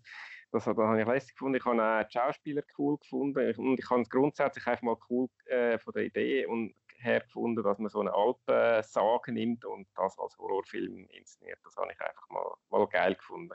Und ich habe gefunden, das ist cool umgesetzt, das ist äh, funktioniert, das ist unterhaltsam und äh, ja, bin eigentlich recht positiv überrascht gewesen, eben weil man ja vor allem, vor allem negativ über den Film gehört hat damals, dann bin ich dort eigentlich mit einem positiven Gefühl rausgelaufen und dachte, ey doch, ist jetzt hat es doch noch, hat's doch noch gut zu. Das ist jetzt eben ziemlich fast zehn Jahre her und ich habe ihn, glaube ich, nie mehr gesehen seither, wenn ich mich richtig erinnere. Das war jetzt also das zweite Mal. Gewesen. Ja. Und ich bin nicht mehr ganz so begeistert. Gewesen. Ich habe ihn immer noch gut gefunden. Ich habe ihn immer noch gerne geschaut. All die Sachen, die ich gesagt habe, was ich damals gut fand, habe ich eigentlich immer noch gut gefunden. Aber äh, ja, soll ich sagen, ich habe von diesen, von diesen zwei Handlungssträngen, die der Film hat, kommen wir darauf, habe ich gerade mit dem Polizisten ein bisschen ja, bemüht gefunden und äh, die Auflösung ein bisschen ja, nicht, mehr, nicht so begeisternd. okay. Aber ich weiß nicht. Sag doch du mal, was du so von dem Film geholt hast. Oh boy. Äh, ich will noch schnell sagen, also der, der Lieblingsfilm, der Lieblings-Michi Steiner-Film von Marco müssen wir, glaube ich, noch schnell erwähnen. Das wäre das Missen-Massaker äh, dass, der, dass der auch noch schnell erwähnt worden ist. Den habe ich im Kino gesehen und sehr lustig gefunden. Äh, ja, Zähnetunsch habe ich nicht im Kino gesehen. Den habe ich jetzt zum ersten Mal gesehen, nicht wahr? Schnell vielleicht zum, äh, zum Zusammenfassen, um was es geht. Wo fangen wir denn an? Hi. Ja, ja, das hätte ich eigentlich auch noch können machen können. Ich fange einfach wieder an schwätzen und du kannst ja, dann furchtbar. Ich muss den aufräumen, du. Soll ich dafür... Nach mir die Sintflut. Ja, mach doch. Also gut, es geht um ein Sennetunchi. Nein, eben, es beruht, auf einer, es beruht, auf einer, realen Sage vom Sennetunchi und die Sage besagt, dass äh, zwei, äh, dass zwei oder einfach das Sennen da äh, sich äh, Puppen, drei Sennen, äh, Puppen gebastelt haben aus äh, Stroh und was halt dann so gibt dort. Und die Puppe, also von einer Frau, weil es halt keine Frau gibt dort oben auf der Alp und dann ist die Frau zum Leben weg und dann haben sie sie missbraucht und sie hat sich an ihnen gerecht und sie umgebracht. Und auf, aufbauend von dieser Sage erzählt der Film jetzt eigentlich, in, eben, es gibt zwei Handlungsstränge. Der eine geht eben, wo auch so die drei Sennen eigentlich so, dort sicher so eine Puppe basteln und dann so etwas erleben. Und die zweite äh, Handlungsstrang geht um einen Polizist, der eben da die völlig verwirrte junge Frau trifft und im Dorf dann, äh, im Dorf wird die dann als Hex oder was weiß ich, äh, verunglimpft. Und und er versucht ihr irgendwie zu helfen. Und die beiden Geschichten werden eigentlich so parallel erzählt. Jetzt, wir dürfen ja voll spoilern da, gell? Genau. Jetzt gerade meine Frage am Anfang. Ist von dir, für dich am Anfang klar, klar gewesen, dass die beiden Zeit, streng zeitversetzt sind oder nicht? Nicht von Anfang an, aber ich habe es so etwa in der Mitte von dieser ganzen Ding gemerkt, weil ich habe gefunden, Moment, das matcht nicht. das kann nicht aufgehen. Bei mir war es eben so, gewesen, dass ich irgendwie, ist, habe ich von Anfang an gedacht, ah ja, klar, ist sicher Zeit versetzt. Und dann, erst wo der Film immer so, so geheimnisvoll da hat, dass es eben könnte äh, aufeinander passen, habe ich erst gedacht, im Moment habe ich jetzt etwas falsch verstanden, ist es gar nicht zeitversetzt? Und am Schluss dann der große, oh, es ist zeitversetzt. Ah, okay, gut. Also e, eben, das ein bisschen der Überraschungseffekt hat bei mir ein bisschen gefehlt. Okay. Aber ja, jetzt, äh, erzähl du. Ich bin eben auch nicht sicher gewesen, wie gewollt dass es war, dass es dass man es merkt oder nicht. Ich habe es eigentlich relativ clever gefunden. Sie spielen ja so ein bisschen damit, dass es äh, eben, dass sie abhaut und nachher plötzlich auf der Alp auftaucht und so. Von dem her ist es glaube ich schon beabsichtigt gewesen, dass man meint, dass es gleich, also dass es dass die ja, gleichzeitig ja, also, spielen, oder? Ich habe beim zweiten Mal schauen, jetzt ein darauf geachtet. Sie hat wirklich immer, es kann eigentlich schon sein, eben, weil sie rennt, sie rennt irgendwie in den Tal, rennt sie davon und dann, dann kommt sie nachher auf die Alp und denkst, okay, die könnte jetzt einfach dort aufgerannt sein oder so. Und das ist, ja, es ist schon ein bisschen so gemacht, dass man könnte meinen, dass sie äh, das sei parallel zeitlich. Ja. Eben schon, aber ich habe dann irgendwann gemerkt, so, Moment, die ist nicht in dieser Zeit dort und wieso hat sie jetzt andere Kleider und so. Und ich habe dann aber nachher noch gemeint, ich bin dann nicht ganz sicher gewesen, ich habe dann noch gemeint, dass vielleicht das, was sie oben erzählen mit dem Andrea Zock und so, dass das Witt-Geschichte ist aus den 50er Jahren, wo nachher das, äh, wo nachher die mhm, drei Sennen ja. dann umgekommen sind, aber ich fand, nein, das matcht überhaupt nicht. Das macht nicht so Sinn nachher wegen dem Zeitungsartikel und weil er ja, weil der Polizist ja ganz am Anfang aufgeht und sagt, oh, Erwin und Albert, sie sind gerade nicht um und so. Und mhm dort habe ich gefunden, nein, das kann es dann doch nicht sein. Das hätte ich eigentlich noch interessant gefunden. Aber ich habe das, ich hatte das eigentlich noch recht cool gefunden. Aber allgemein meine Meinung, ich bin sehr positiv überrascht gewesen, muss ich sagen. Ich habe nicht mega viel erwartet. Ich habe zwar eigentlich viel Gutes gehört davon, sonst jetzt, so viel es mir ist. Aber ich habe den wirklich recht gut gefunden. Ich habe nicht erwartet, dass er so wenig Horror ist. Er ist ja. Er wird gegen den Schluss hat er ja schon sehr Horror-Element und wird auch ein bisschen grusig. Das habe ich aber noch cool mhm. gefunden. Und sonst ist es eigentlich mehr so ein Mystery-Thriller in dem Sinn. Und ich habe das, das Mystery total spannend gefunden, muss ich sagen. Ich habe es wirklich interessant gefunden, was jetzt da passiert und was läuft und so ein bisschen mitgerätselt und so. Das habe ich, habe ich echt cool gefunden, das hat mir echt gut gefallen. Ich bin jetzt gerade schon meine Notizen da am, am durchgehen. Ich habe es nämlich wieder nicht sortiert, ich hure Doppel. Ähm, es hat, was mir sonst noch gefallen hat, ist, ich finde das Setting richtig cool. Mit, der, mhm. mit dem hohen Bergdorf und der Alphütten und so. Das ist mega gut das gewählt. Ich habe beim zweiten Mal schauen sehr cool gefunden. Und ich finde es vor allem geil, so Alphütten und so haben so ein bisschen wie, so im, im wie sagen wir, im Schweizer Denken so etwas Romantisches, so ein bisschen, ah, auf, den, ah, auf die Alp raufgehen und da Heidi und so, da kommt er doch da in Sinn. Und dass es jetzt da so auf den Kopf gestellt wird und mit Nebel und, und trist und grusig und so, Aber dass es... Hä?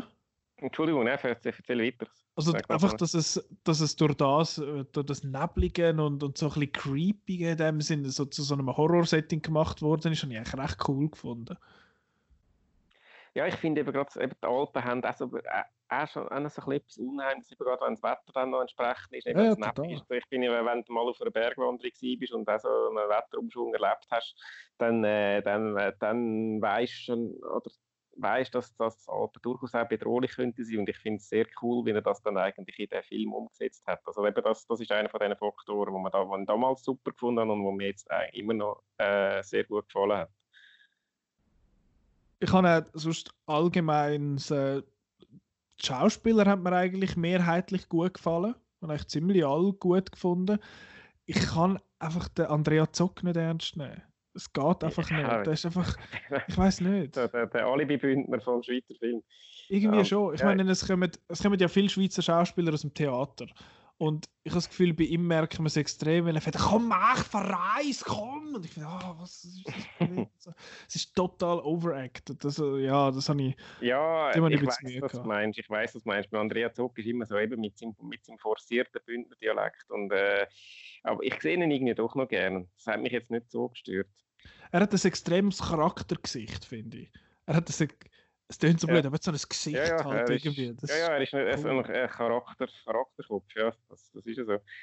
Wer ich auch äh, sehr positiv gefunden habe, ist der Carlos Leal. Mhm. Ich weiß nicht, dass, also, der, der hat ja damals mehr oder weniger kein Wort Schweizerdeutsch können und hat okay. das, das, mehr, hat das glaube ich alles auswendig gelernt. Also, und ich finde, für das. Also er redet wirklich so ein bisschen das, das Roman Schweizerdeutsch. Ich habe auch ein paar Kollegen aus der Romandie, die aber sehr gut äh, also eben so ein bisschen Schweizerdeutsch reden und äh, eben so ein bisschen, äh, ich finde, ich finde, das passt und ich habe ihn auch sonst in seiner Rolle äh, sehr gut gefunden. Mhm. Also, er ist ja, er, er ist eigentlich jetzt, eben, er hat mir damals und jetzt äh, gleich gefallen, während ich jetzt mit, äh, mit der Rosanne Mesquida heißt sie, mhm und, und ähm, Joel Bassmann, wo wir beide stumme Rollen spielen, dass wir eher so ein bisschen, ein bisschen Mühe haben. Ja, sie, was Sennetunci spielt, kann ja, glaube ich, auch kein Deutsch, weil sie ist ja amerikanisch-französische ja, ja, Schauspielerin. Ja, genau. Und äh, ich habe sie aber eigentlich recht gut gefunden. Sie hat mir gefallen. Beim Joel Bassmann habe ich mehr Mühe gehabt. Bei mir ist es so ein bisschen das, das uh, Tropic Thunder Quote: You never go full retard. äh, es, ist, es ist mir da immer so ein bisschen durchgekommen. So, äh, äh, und so finde ich ja, okay, ja, ist gut. Und es ist, es ist okay gewesen, es hätte von der Story her eigentlich funktioniert, aber ja, das habe ich einmal ein bisschen komisch gefunden. Aber zu dem habe ich nachher dann noch eine Frage. Ähm, oh, die kann ich dir beantworten. Ja, du, ich weiß es auch nicht, vielleicht beim zweiten Mal schauen fällt das auf. Was mir nicht so passt hat, ist, der, es hat so ein paar so Editing-Sachen. Äh, so, ich nenne es jetzt mal so ein Schnitt-Choices, die ich nicht so super gefunden habe. Also, uh, jetzt machen wir es cool, dass wir eben äh, gewisse Sachen so ein bisschen verschnellern, dass sie so ein bisschen schnell läuft, aber das ist irgendwie total inkonsequent eingesetzt. Also das ist ein bisschen seltsam gewesen. Andererseits habe ich die Zeitraffer mit dem Nebel und so einmal wirklich cool gefunden, die haben mir gefallen.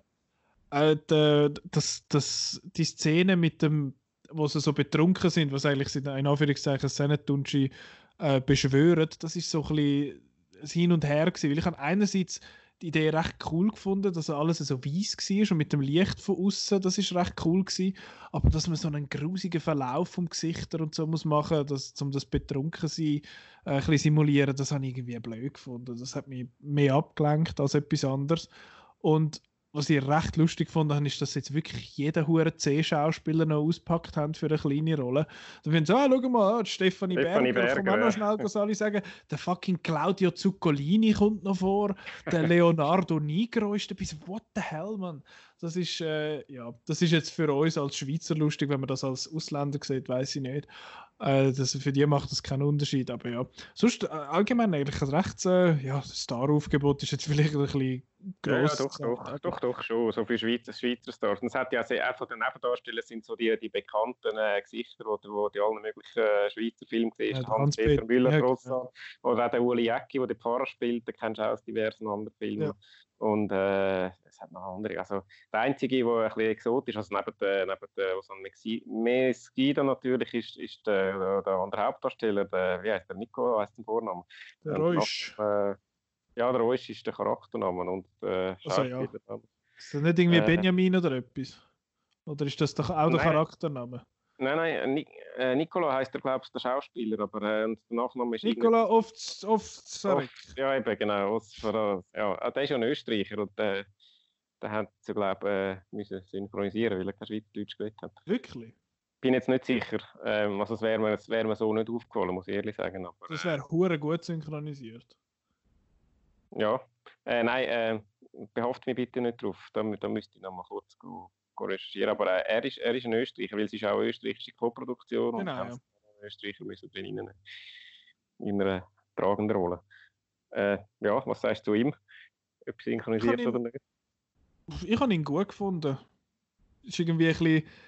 Äh, ja, es ist die Balance zwischen diesen zwei Timelines, beziehungsweise zwischen diesen zwei Geschichten, habe ich nicht immer ideal gefunden. Er ist einmal ein bisschen zu kurz gekommen. Es ist einmal wie zu lang auf der Alp gewesen, damit er, äh, für das, dass er wirklich könnte irgendwie vorkommen. Aber ich habe ihn eigentlich recht gut gefunden. So ein Sympathieträger zwischen, also zwischen dem zwischen dem hohen Pöbel dort. das ist, äh, ja, habe ich ihn eigentlich recht okay gefunden.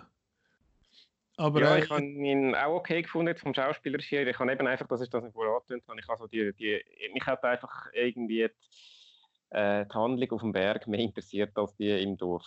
Ja.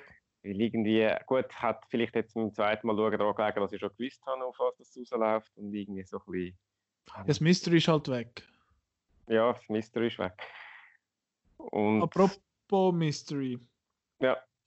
Ich habe, wo es am Schluss die Auflösung gibt, wo es eigentlich sagt, hey, das ist, wo er da den Pfarrer zusammenschießt. Das habe ich wirklich cool gefunden, weil dort ist mir dann auch das Licht aufgegangen, wo er das dann versetzt. So, oh shit, okay, das macht Sinn. Aber dass es nachher nochmal zeigen müssen, alles habe ich doof gefunden. Das, ja, das ist so für die, die dummen Zuschauer, die sich nicht mehr können erinnern können. Aber, äh, ja. Das Einzige, was ich vergessen habe, ist dort äh, der Carlos Leal, der da mit der Hand das Fenster haut. Ganz am ja. Anfang, wo der, wo der Polizist wieder davor läuft. Das habe ich vergessen. Ah, ja, stimmt, scheiße, ja, genau. Aber äh, sonst habe ich, sonst habe ich die normale Auflösung recht doof gefunden. Aber allgemein die Auflösung und das Mystery habe ich ziemlich schlüssig gefunden. Ich bin recht positiv überrascht gewesen, dass das funktioniert hat so weit. Das für mich. Äh, aber dort kommt jetzt meine Frage. Ich habe mir noch zwei Sachen, die irgendwie nur so halb, mhm. so halb schlüssig sind. Äh, es hat so einen, was ist es, ein Kommissar oder so, wo er kurz zu einem geht und der ist dann auch, ah, ich muss jetzt da mit dem Schwätzen, ah, nein, er ist gestorben am Herzinfarkt. Mhm. Ist das einfach Zufall gewesen und hätte das noch ein bisschen sollen äh, ja, irgendwie noch ein bisschen Gewicht geben. Oh nein, vielleicht ist sie gleich böse oder irgendetwas. Oder ist das einfach random gewesen? Ich habe das ein bisschen unnötig gefunden. Weiß auch nicht. Gebe ich dem zu viel Gewicht? Ja, es ist ja allgemein so ein gewisses, es bleibt ja so ein gewisses Ding, was jetzt echt, ob sie echt doch irgend noch, noch irgendwelche teuflische oder hexerische Kräfte da irgendwie mitgespielt haben. Also das mhm. ist ja also er hat ja dann schon die Auflösung, die dann eben da mit der äh, Tochter, die er da im Verlies äh, gehalten hat und so, wo, wo kannst du sagen, das ist eigentlich alles eine erklärbare Auflösung, aber es gibt ja dann doch noch was, das mit dem Kommissar oder auch mit dem Kind, wo, wo die Frau verloren hat. Mhm äh, ob das jetzt einfach nur ein Zufall war, dass sie dann gerade das Kind verloren hat, oder ob das wirklich nicht mit dem, weil sie mit dem Kreuz zu tun hat. Also sie, sie reagiert ja schon sehr heftig, wo, wo, wo, er da, wo er die Leute das Kreuz zeigt. Also so ein bisschen die, die, die Restunsicherheit ist, glaube ich, schon bewusst. Und Gut, ich habe das... Ja, sorry. Ich, ich habe das mit dem Kreuz eben so interpretiert, dass sie Angst hat vom Kreuz, weil sie die ganze Zeit eigentlich misshandelt ah, worden ist von einem von mit dem Kreuz. Also, das, das ist meine Interpretation. Ja. Das habe ich eigentlich mega clever ja. gefunden. Stimmt, ja. Ähm, ähm, das habe ich geil gefunden mit dem Brot. Was er da, ja, da willst du ein Brot und dann hat er so ein, Hure, äh, Kreuz im Brot drin. Das ist hure geil. ja. Das habe ich super gefunden. Äh, ja. Und die andere Frage, die ich habe, die mir wirklich nicht einleuchtet, warum sieht das Mädchen in der Gegenwart Joel Bassmann? Das ist auch eine von meinen Fragen, die ich das, check, das macht mal überhaupt keinen Sinn. Also du meinst Szene am Anfang, oder? Ja, ja. Äh, Und am Schluss im Abspann steht er auch noch. Am, am Anfang, genau, ja. Das macht überhaupt keinen Sinn. Wenn sie Sennentunchi gesehen hat, okay. Das ist sein Geist. Aber wieso sein Geist? Aber ähm, nein, ich, das ist auch einer von diesen Punkten, wo ich mir tatsächlich notiert habe. Äh, check ich nicht, warum das, das, ich glaube, das ist letztendlich einfach ein Mittel, ein Mittel um am Anfang ein bisschen uh, Spannung erzeugen, äh, zum bisschen, uh, was ist echt mit dem und irgendetwas ist da nicht so, ist, ist da komisch, das ist ja schon seit 1975 ja. Aber ich glaube, ehrlich gesagt, nicht, dass viel mehr dahinter steckt, außer ich glaube, die Erklärung ist einfach, ja, das ist sein Geist. Fertig. Aber das ist, das habe ich auch blöd. Es ist, also es, ist, es ist lame, es ist lame, weil eben eigentlich äh, eben tut er dadurch Spannung erzeugen und denkt, da, da willst du irgendwie jetzt herausfinden, warum das ist. Und am Schluss ist es einfach so, ja, okay, ist noch ein kleiner Gag gewesen. Ich finde, der Aufbau von dem ganzen Mystery und so und auch die Auflösung finde ich in sich total schlüssig und wirklich auch gut umgesetzt. Und das ist einfach das eine, was überhaupt keinen Sinn macht. Ich weiß nicht, ob es dort mehr Sinn gemacht hat, wenn man, wenn man einfach das Sennetunchi gezeigt hätte und dann hätte sie gesehen und so, hey, nein, die ist doch schon lange tot wäre für mich jetzt ein bisschen schlüssiger gewesen schlussendlich. Aber dass es in das ihn zeigt, macht überhaupt keinen Sinn. Man hätte ihn auch komplett können weglassen Ja, eben wie du sagst, es ist das Mystery, oh, ist schon lange eigentlich vermisst und so. Aber ja, das habe ich, das hab ich irgendwie doof. Aber ja, das ist äh, ein kleiner Nitpick. Aber alles in allem habe ich den echt überraschend gut gefunden. Das ist doch schön. Eben, wie gesagt, ich habe ihn auch gut gefunden. Ich habe ihn zweiten Mal schauen, wenn ich am Anfang ein bisschen disappointed war, ist einfach, dass ich ihn nicht mehr ganz so gut gefunden habe wie das erste Mal. Und jetzt das ist eben, ja. Ja gut, wieder ein vollen ja. Erfolg. Jetzt, was dreist du mir Hast auf eigentlich schon mal einen schlecht gefunden von diesen, von diesen Catch-up-Filmen? Schlecht nicht, aber schlecht. unzugänglich. Ich habe zum Beispiel den Thin Red Line relativ unzugänglich gefunden. Gut, ja, das Der ist nicht so für mich gewesen, aber sonst sind sie eigentlich alle gut bis sehr gut gewesen. Wieso treibst du mir jetzt etwas auf, was ich scheiße finde? Ich hoffe es nicht, nein, ich hoffe nicht. Also, äh, es ist nicht so überraschend, dass ich dir auftrage. Willst du raten? Oh ja. The Good, The Bad and The Ugly. Fast. Fast. Also einer von diesen drei. Ja. Welcher? Der erste natürlich, man fängt immer mit dem ersten an. Few dollars ähm, more? Nein. Nein, für, uh, A Fistful of Dollars. Ah ja, genau. Di Dollari. Und, Den ähm, habe ich schon mal gesehen. Aber ich habe alles wieder vergessen. Gut, aber eigentlich kennst du ihn ja schon, weil du ihn ja auch schon mal gesehen hast auf einem genau. anderen. Äh, ist ja, auf Japanisch äh, gesehen quasi. Es ist ja ein Remake vom Yojimbo, wo wir auch schon mal in der Anna Challenge hatten. Und der Hintergedanke war eigentlich, solange der noch einigermaßen präsent ist, halbwegs, äh, tun wir doch den anderen jetzt auch noch auftragen. Okay.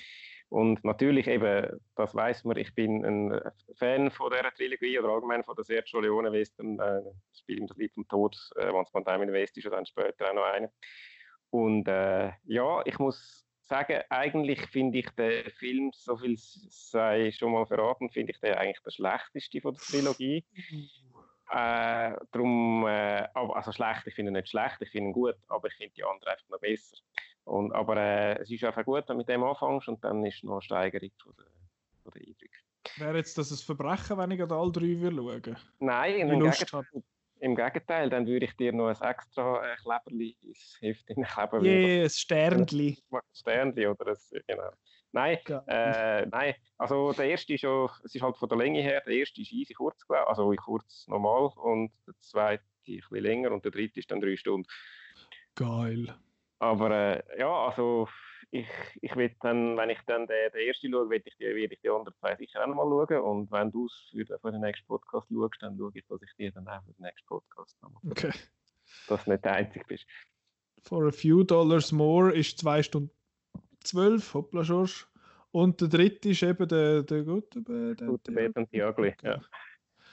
Der gute Bad und Ugly ist 2 Stunden 41, das ist gar nicht so lang. Oh, das ist nicht 3 Stunden. Oder ist das irgendeine Cut-Fassung, die ich da mache? Ich weiß es auch nicht mehr, oder vielleicht habe ich es auch falsch. Ich finde es super, wenn ich bei IMDb auf der gute Bad und die Ugly gehe und oben da die Galerie durchkommt, dann eine Filmvorschau und nachher kommt der Mandalorian. Äh, Ja. Äh, Lee Van Cleef hat ja auch mitgespielt bei Genau. äh, Dings, wie heißt er? Bin äh, Escape from New York. New York, ja genau, das ist noch lustig gewesen. Also, wo ich den letzte kürzlich gesehen habe, weil ich glaube, ich habe ihn, wo ich ihn das erste Mal gesehen habe, damals war ist mir der Lee Van Cleef noch nicht ein Begriff gewesen. Oder schon? Weiß auch nicht, jedenfalls. Vor allem egal. kommt sein Vornamen im Nachnamen vor, das ist lustig. äh, Fun. Fact. äh, genau. Gut, dann schauen wir A Fistful of Dollars in zwei Wochen. Wir haben jetzt auch eine Woche Pause in dem Sinn, mir zum Aufnehmen, weil die andere Folge haben wir schon aufgenommen. Folge Oh. 125 ist eine spezielle. Das ist die, wo ich mit dem Roland und mit dem Philipp von Outnow, also der Philipp von der Geschäftsleitung von Outnow und dem Roland, Der Chef. Chefchef, wo ich mit ihnen geschwätzt habe über die Entstehung von Outnow und die Entwicklung und so. Also es ist so ein bisschen, ich würde jetzt nicht gerade sagen Selbstbeweihräucherung, aber so ein bisschen äh, Aber erzählt. doch. Ein bisschen. Also wie, wie eben halt wie Outnow entstanden ist und was so ein bisschen passiert ist, wie sich das Ganze verändert hat und so ein bisschen, ja, weißt du, noch früher und so. Recht, äh, recht cool. Wir haben ein stündiges Interview, eine Art aufgenommen, wo, wo wirklich cool rausgekommen ist, wie ich finde. Und das gibt es nächste Woche zu hören. Und ich weiß ich habe letzte Woche einen hohen mathematischen Scheißdreck rausgelassen. Und zwar haben wir gesagt, weil ich habe gefunden, 125 ist ja ein Achtel von 1000. Und dann habe ich behauptet, in acht Jahren sagen wir dann bei 1000. Ich weiß auch nicht, was ich geraucht habe. Aber äh, ja, wir sind jetzt zweieinhalb Jahre dran und wir haben jetzt 125. Das heißt, es geht achtmal zweieinhalb Jahre, bis wir, äh, ja, das heißt in 20 Jahren, wenn wir so weitermachen, sind wir beziehungsweise in 17,5 Jahren bei Folge 1000. In 17,5 Jahren, da bin ich Mitte Genau. 40. Ja, dann bin ich bald pensioniert. oh boy. Ja, du, mal schauen mal. Mal schauen. Vielleicht schaffen wir es ja bis 500. Das wäre das wär etwa in. Was ist das? Etwa in 10 Jahren. Ja, du bist mal zehn Realist. Das ist machbar. Das, das ist, das glaube ich, liegt drin. Weil eigentlich wäre es ja schön, so 500 und dann fertig. Oder vielleicht haben wir auch immer noch mega Freude. Oder wir Wir hassen einander. einfach, wir nehmen das jetzt einfach zwei Wochen Ferien und tun einfach jede scheiß Podcast-Folge schon aufnehmen und die dann in den nächsten 20 Jahren ausstrahlen. Pff, Da sind wir aber nur am Aufnehmen. 24-7. Ja, Oder wir machen ganz kurz, da so können wir jetzt 20 auch noch, Minuten. das wäre dann die nächste mathematische Challenge ausrechnen, wie lange wir da jetzt müsste aufnehmen am Stück. Aber das mache ich jetzt nicht, es ist schon ein bisschen spät am Abend und ich mag nicht mehr so Ja, das lassen wir. Ich mag auch nicht mehr schwätzen. Jetzt haben wir wieder auch hure lang geschnurrt. Jetzt sind wir nur zu zweit gewesen, ich dachte, es ging ein bisschen schneller, aber dann doch Ja, wieder zwei Stunden unterwegs. Ja, von lauter Fressen und Zusammentun, ist unglaublich. Äh, genau, also nochmal Fistful of Dollars in zwei Wochen.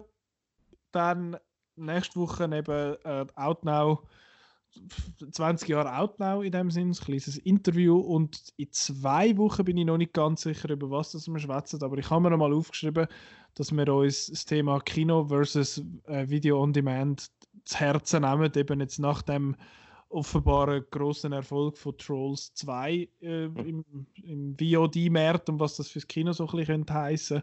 Und da werden wir mal so ein bisschen diskutieren. Vielleicht, mal schauen, vielleicht ergibt sich ja noch etwas in dieser Zeit und man kommt plötzlich wieder ins Kino. Aber ich denke Ja. es ihnen nicht. Aber ja, leck mir nochmal, jetzt habe ich einen trockenen Hals. Äh, gut. Jetzt trinken wir einen Absatz zusammen, oder? Oh ja, ganz gut. Weil wir sind ja nicht im gleichen Raum. Aber Sau, hol dir ab! Ah, nein, so leck, ist das ein schlechter Bündner Dialekt gewesen. Oh Gott, verdammt noch einmal. Aber äh, ja, ich, äh, ich lade das jetzt. Auf jeden Fall kann man den Outcast, die bisherigen über 120 Folgen, hören, überall eigentlich, was Geräusch hat, also im Wald oder so könnt ihr mal, könnt ihr neu mit sitzen, vielleicht gehört den Outcast neu mitspielen, so einem Bach oder so. Nein, äh, Spotify, auf Soundcloud, auf YouTube, auf iTunes, beziehungsweise Apple Podcasts, auf Google Podcasts oder überall, äh, wo euer Podcatcher ein RSS-Feed absucht, da gibt es eigentlich den, den den Outcast zu finden. Dann outnow.ch selbstverständlich verfolgen, Facebook, Twitter und auf Instagram und auf der Seite selber das Outnow Film Festival anschauen. Die Outnow Movie Challenge läuft immer noch. Ist, wir sind jetzt bei über 50. Dann am Marco seine Spotify Playlist, Daily Spotify Playlist läuft immer noch, wo ich wieder zwei beigesteuert habe, die nächstens einmal werden rauskommen. Man wird dann relativ schnell merken, wer das von mir ist. Ähm, ja, der Marco ist total überrascht gewesen, dass der Bear McCreary für Games äh, Musik gemacht hat. Aber ja, bleibt, äh, es ist sehr interessant, finde ich. Sehr, sehr cool.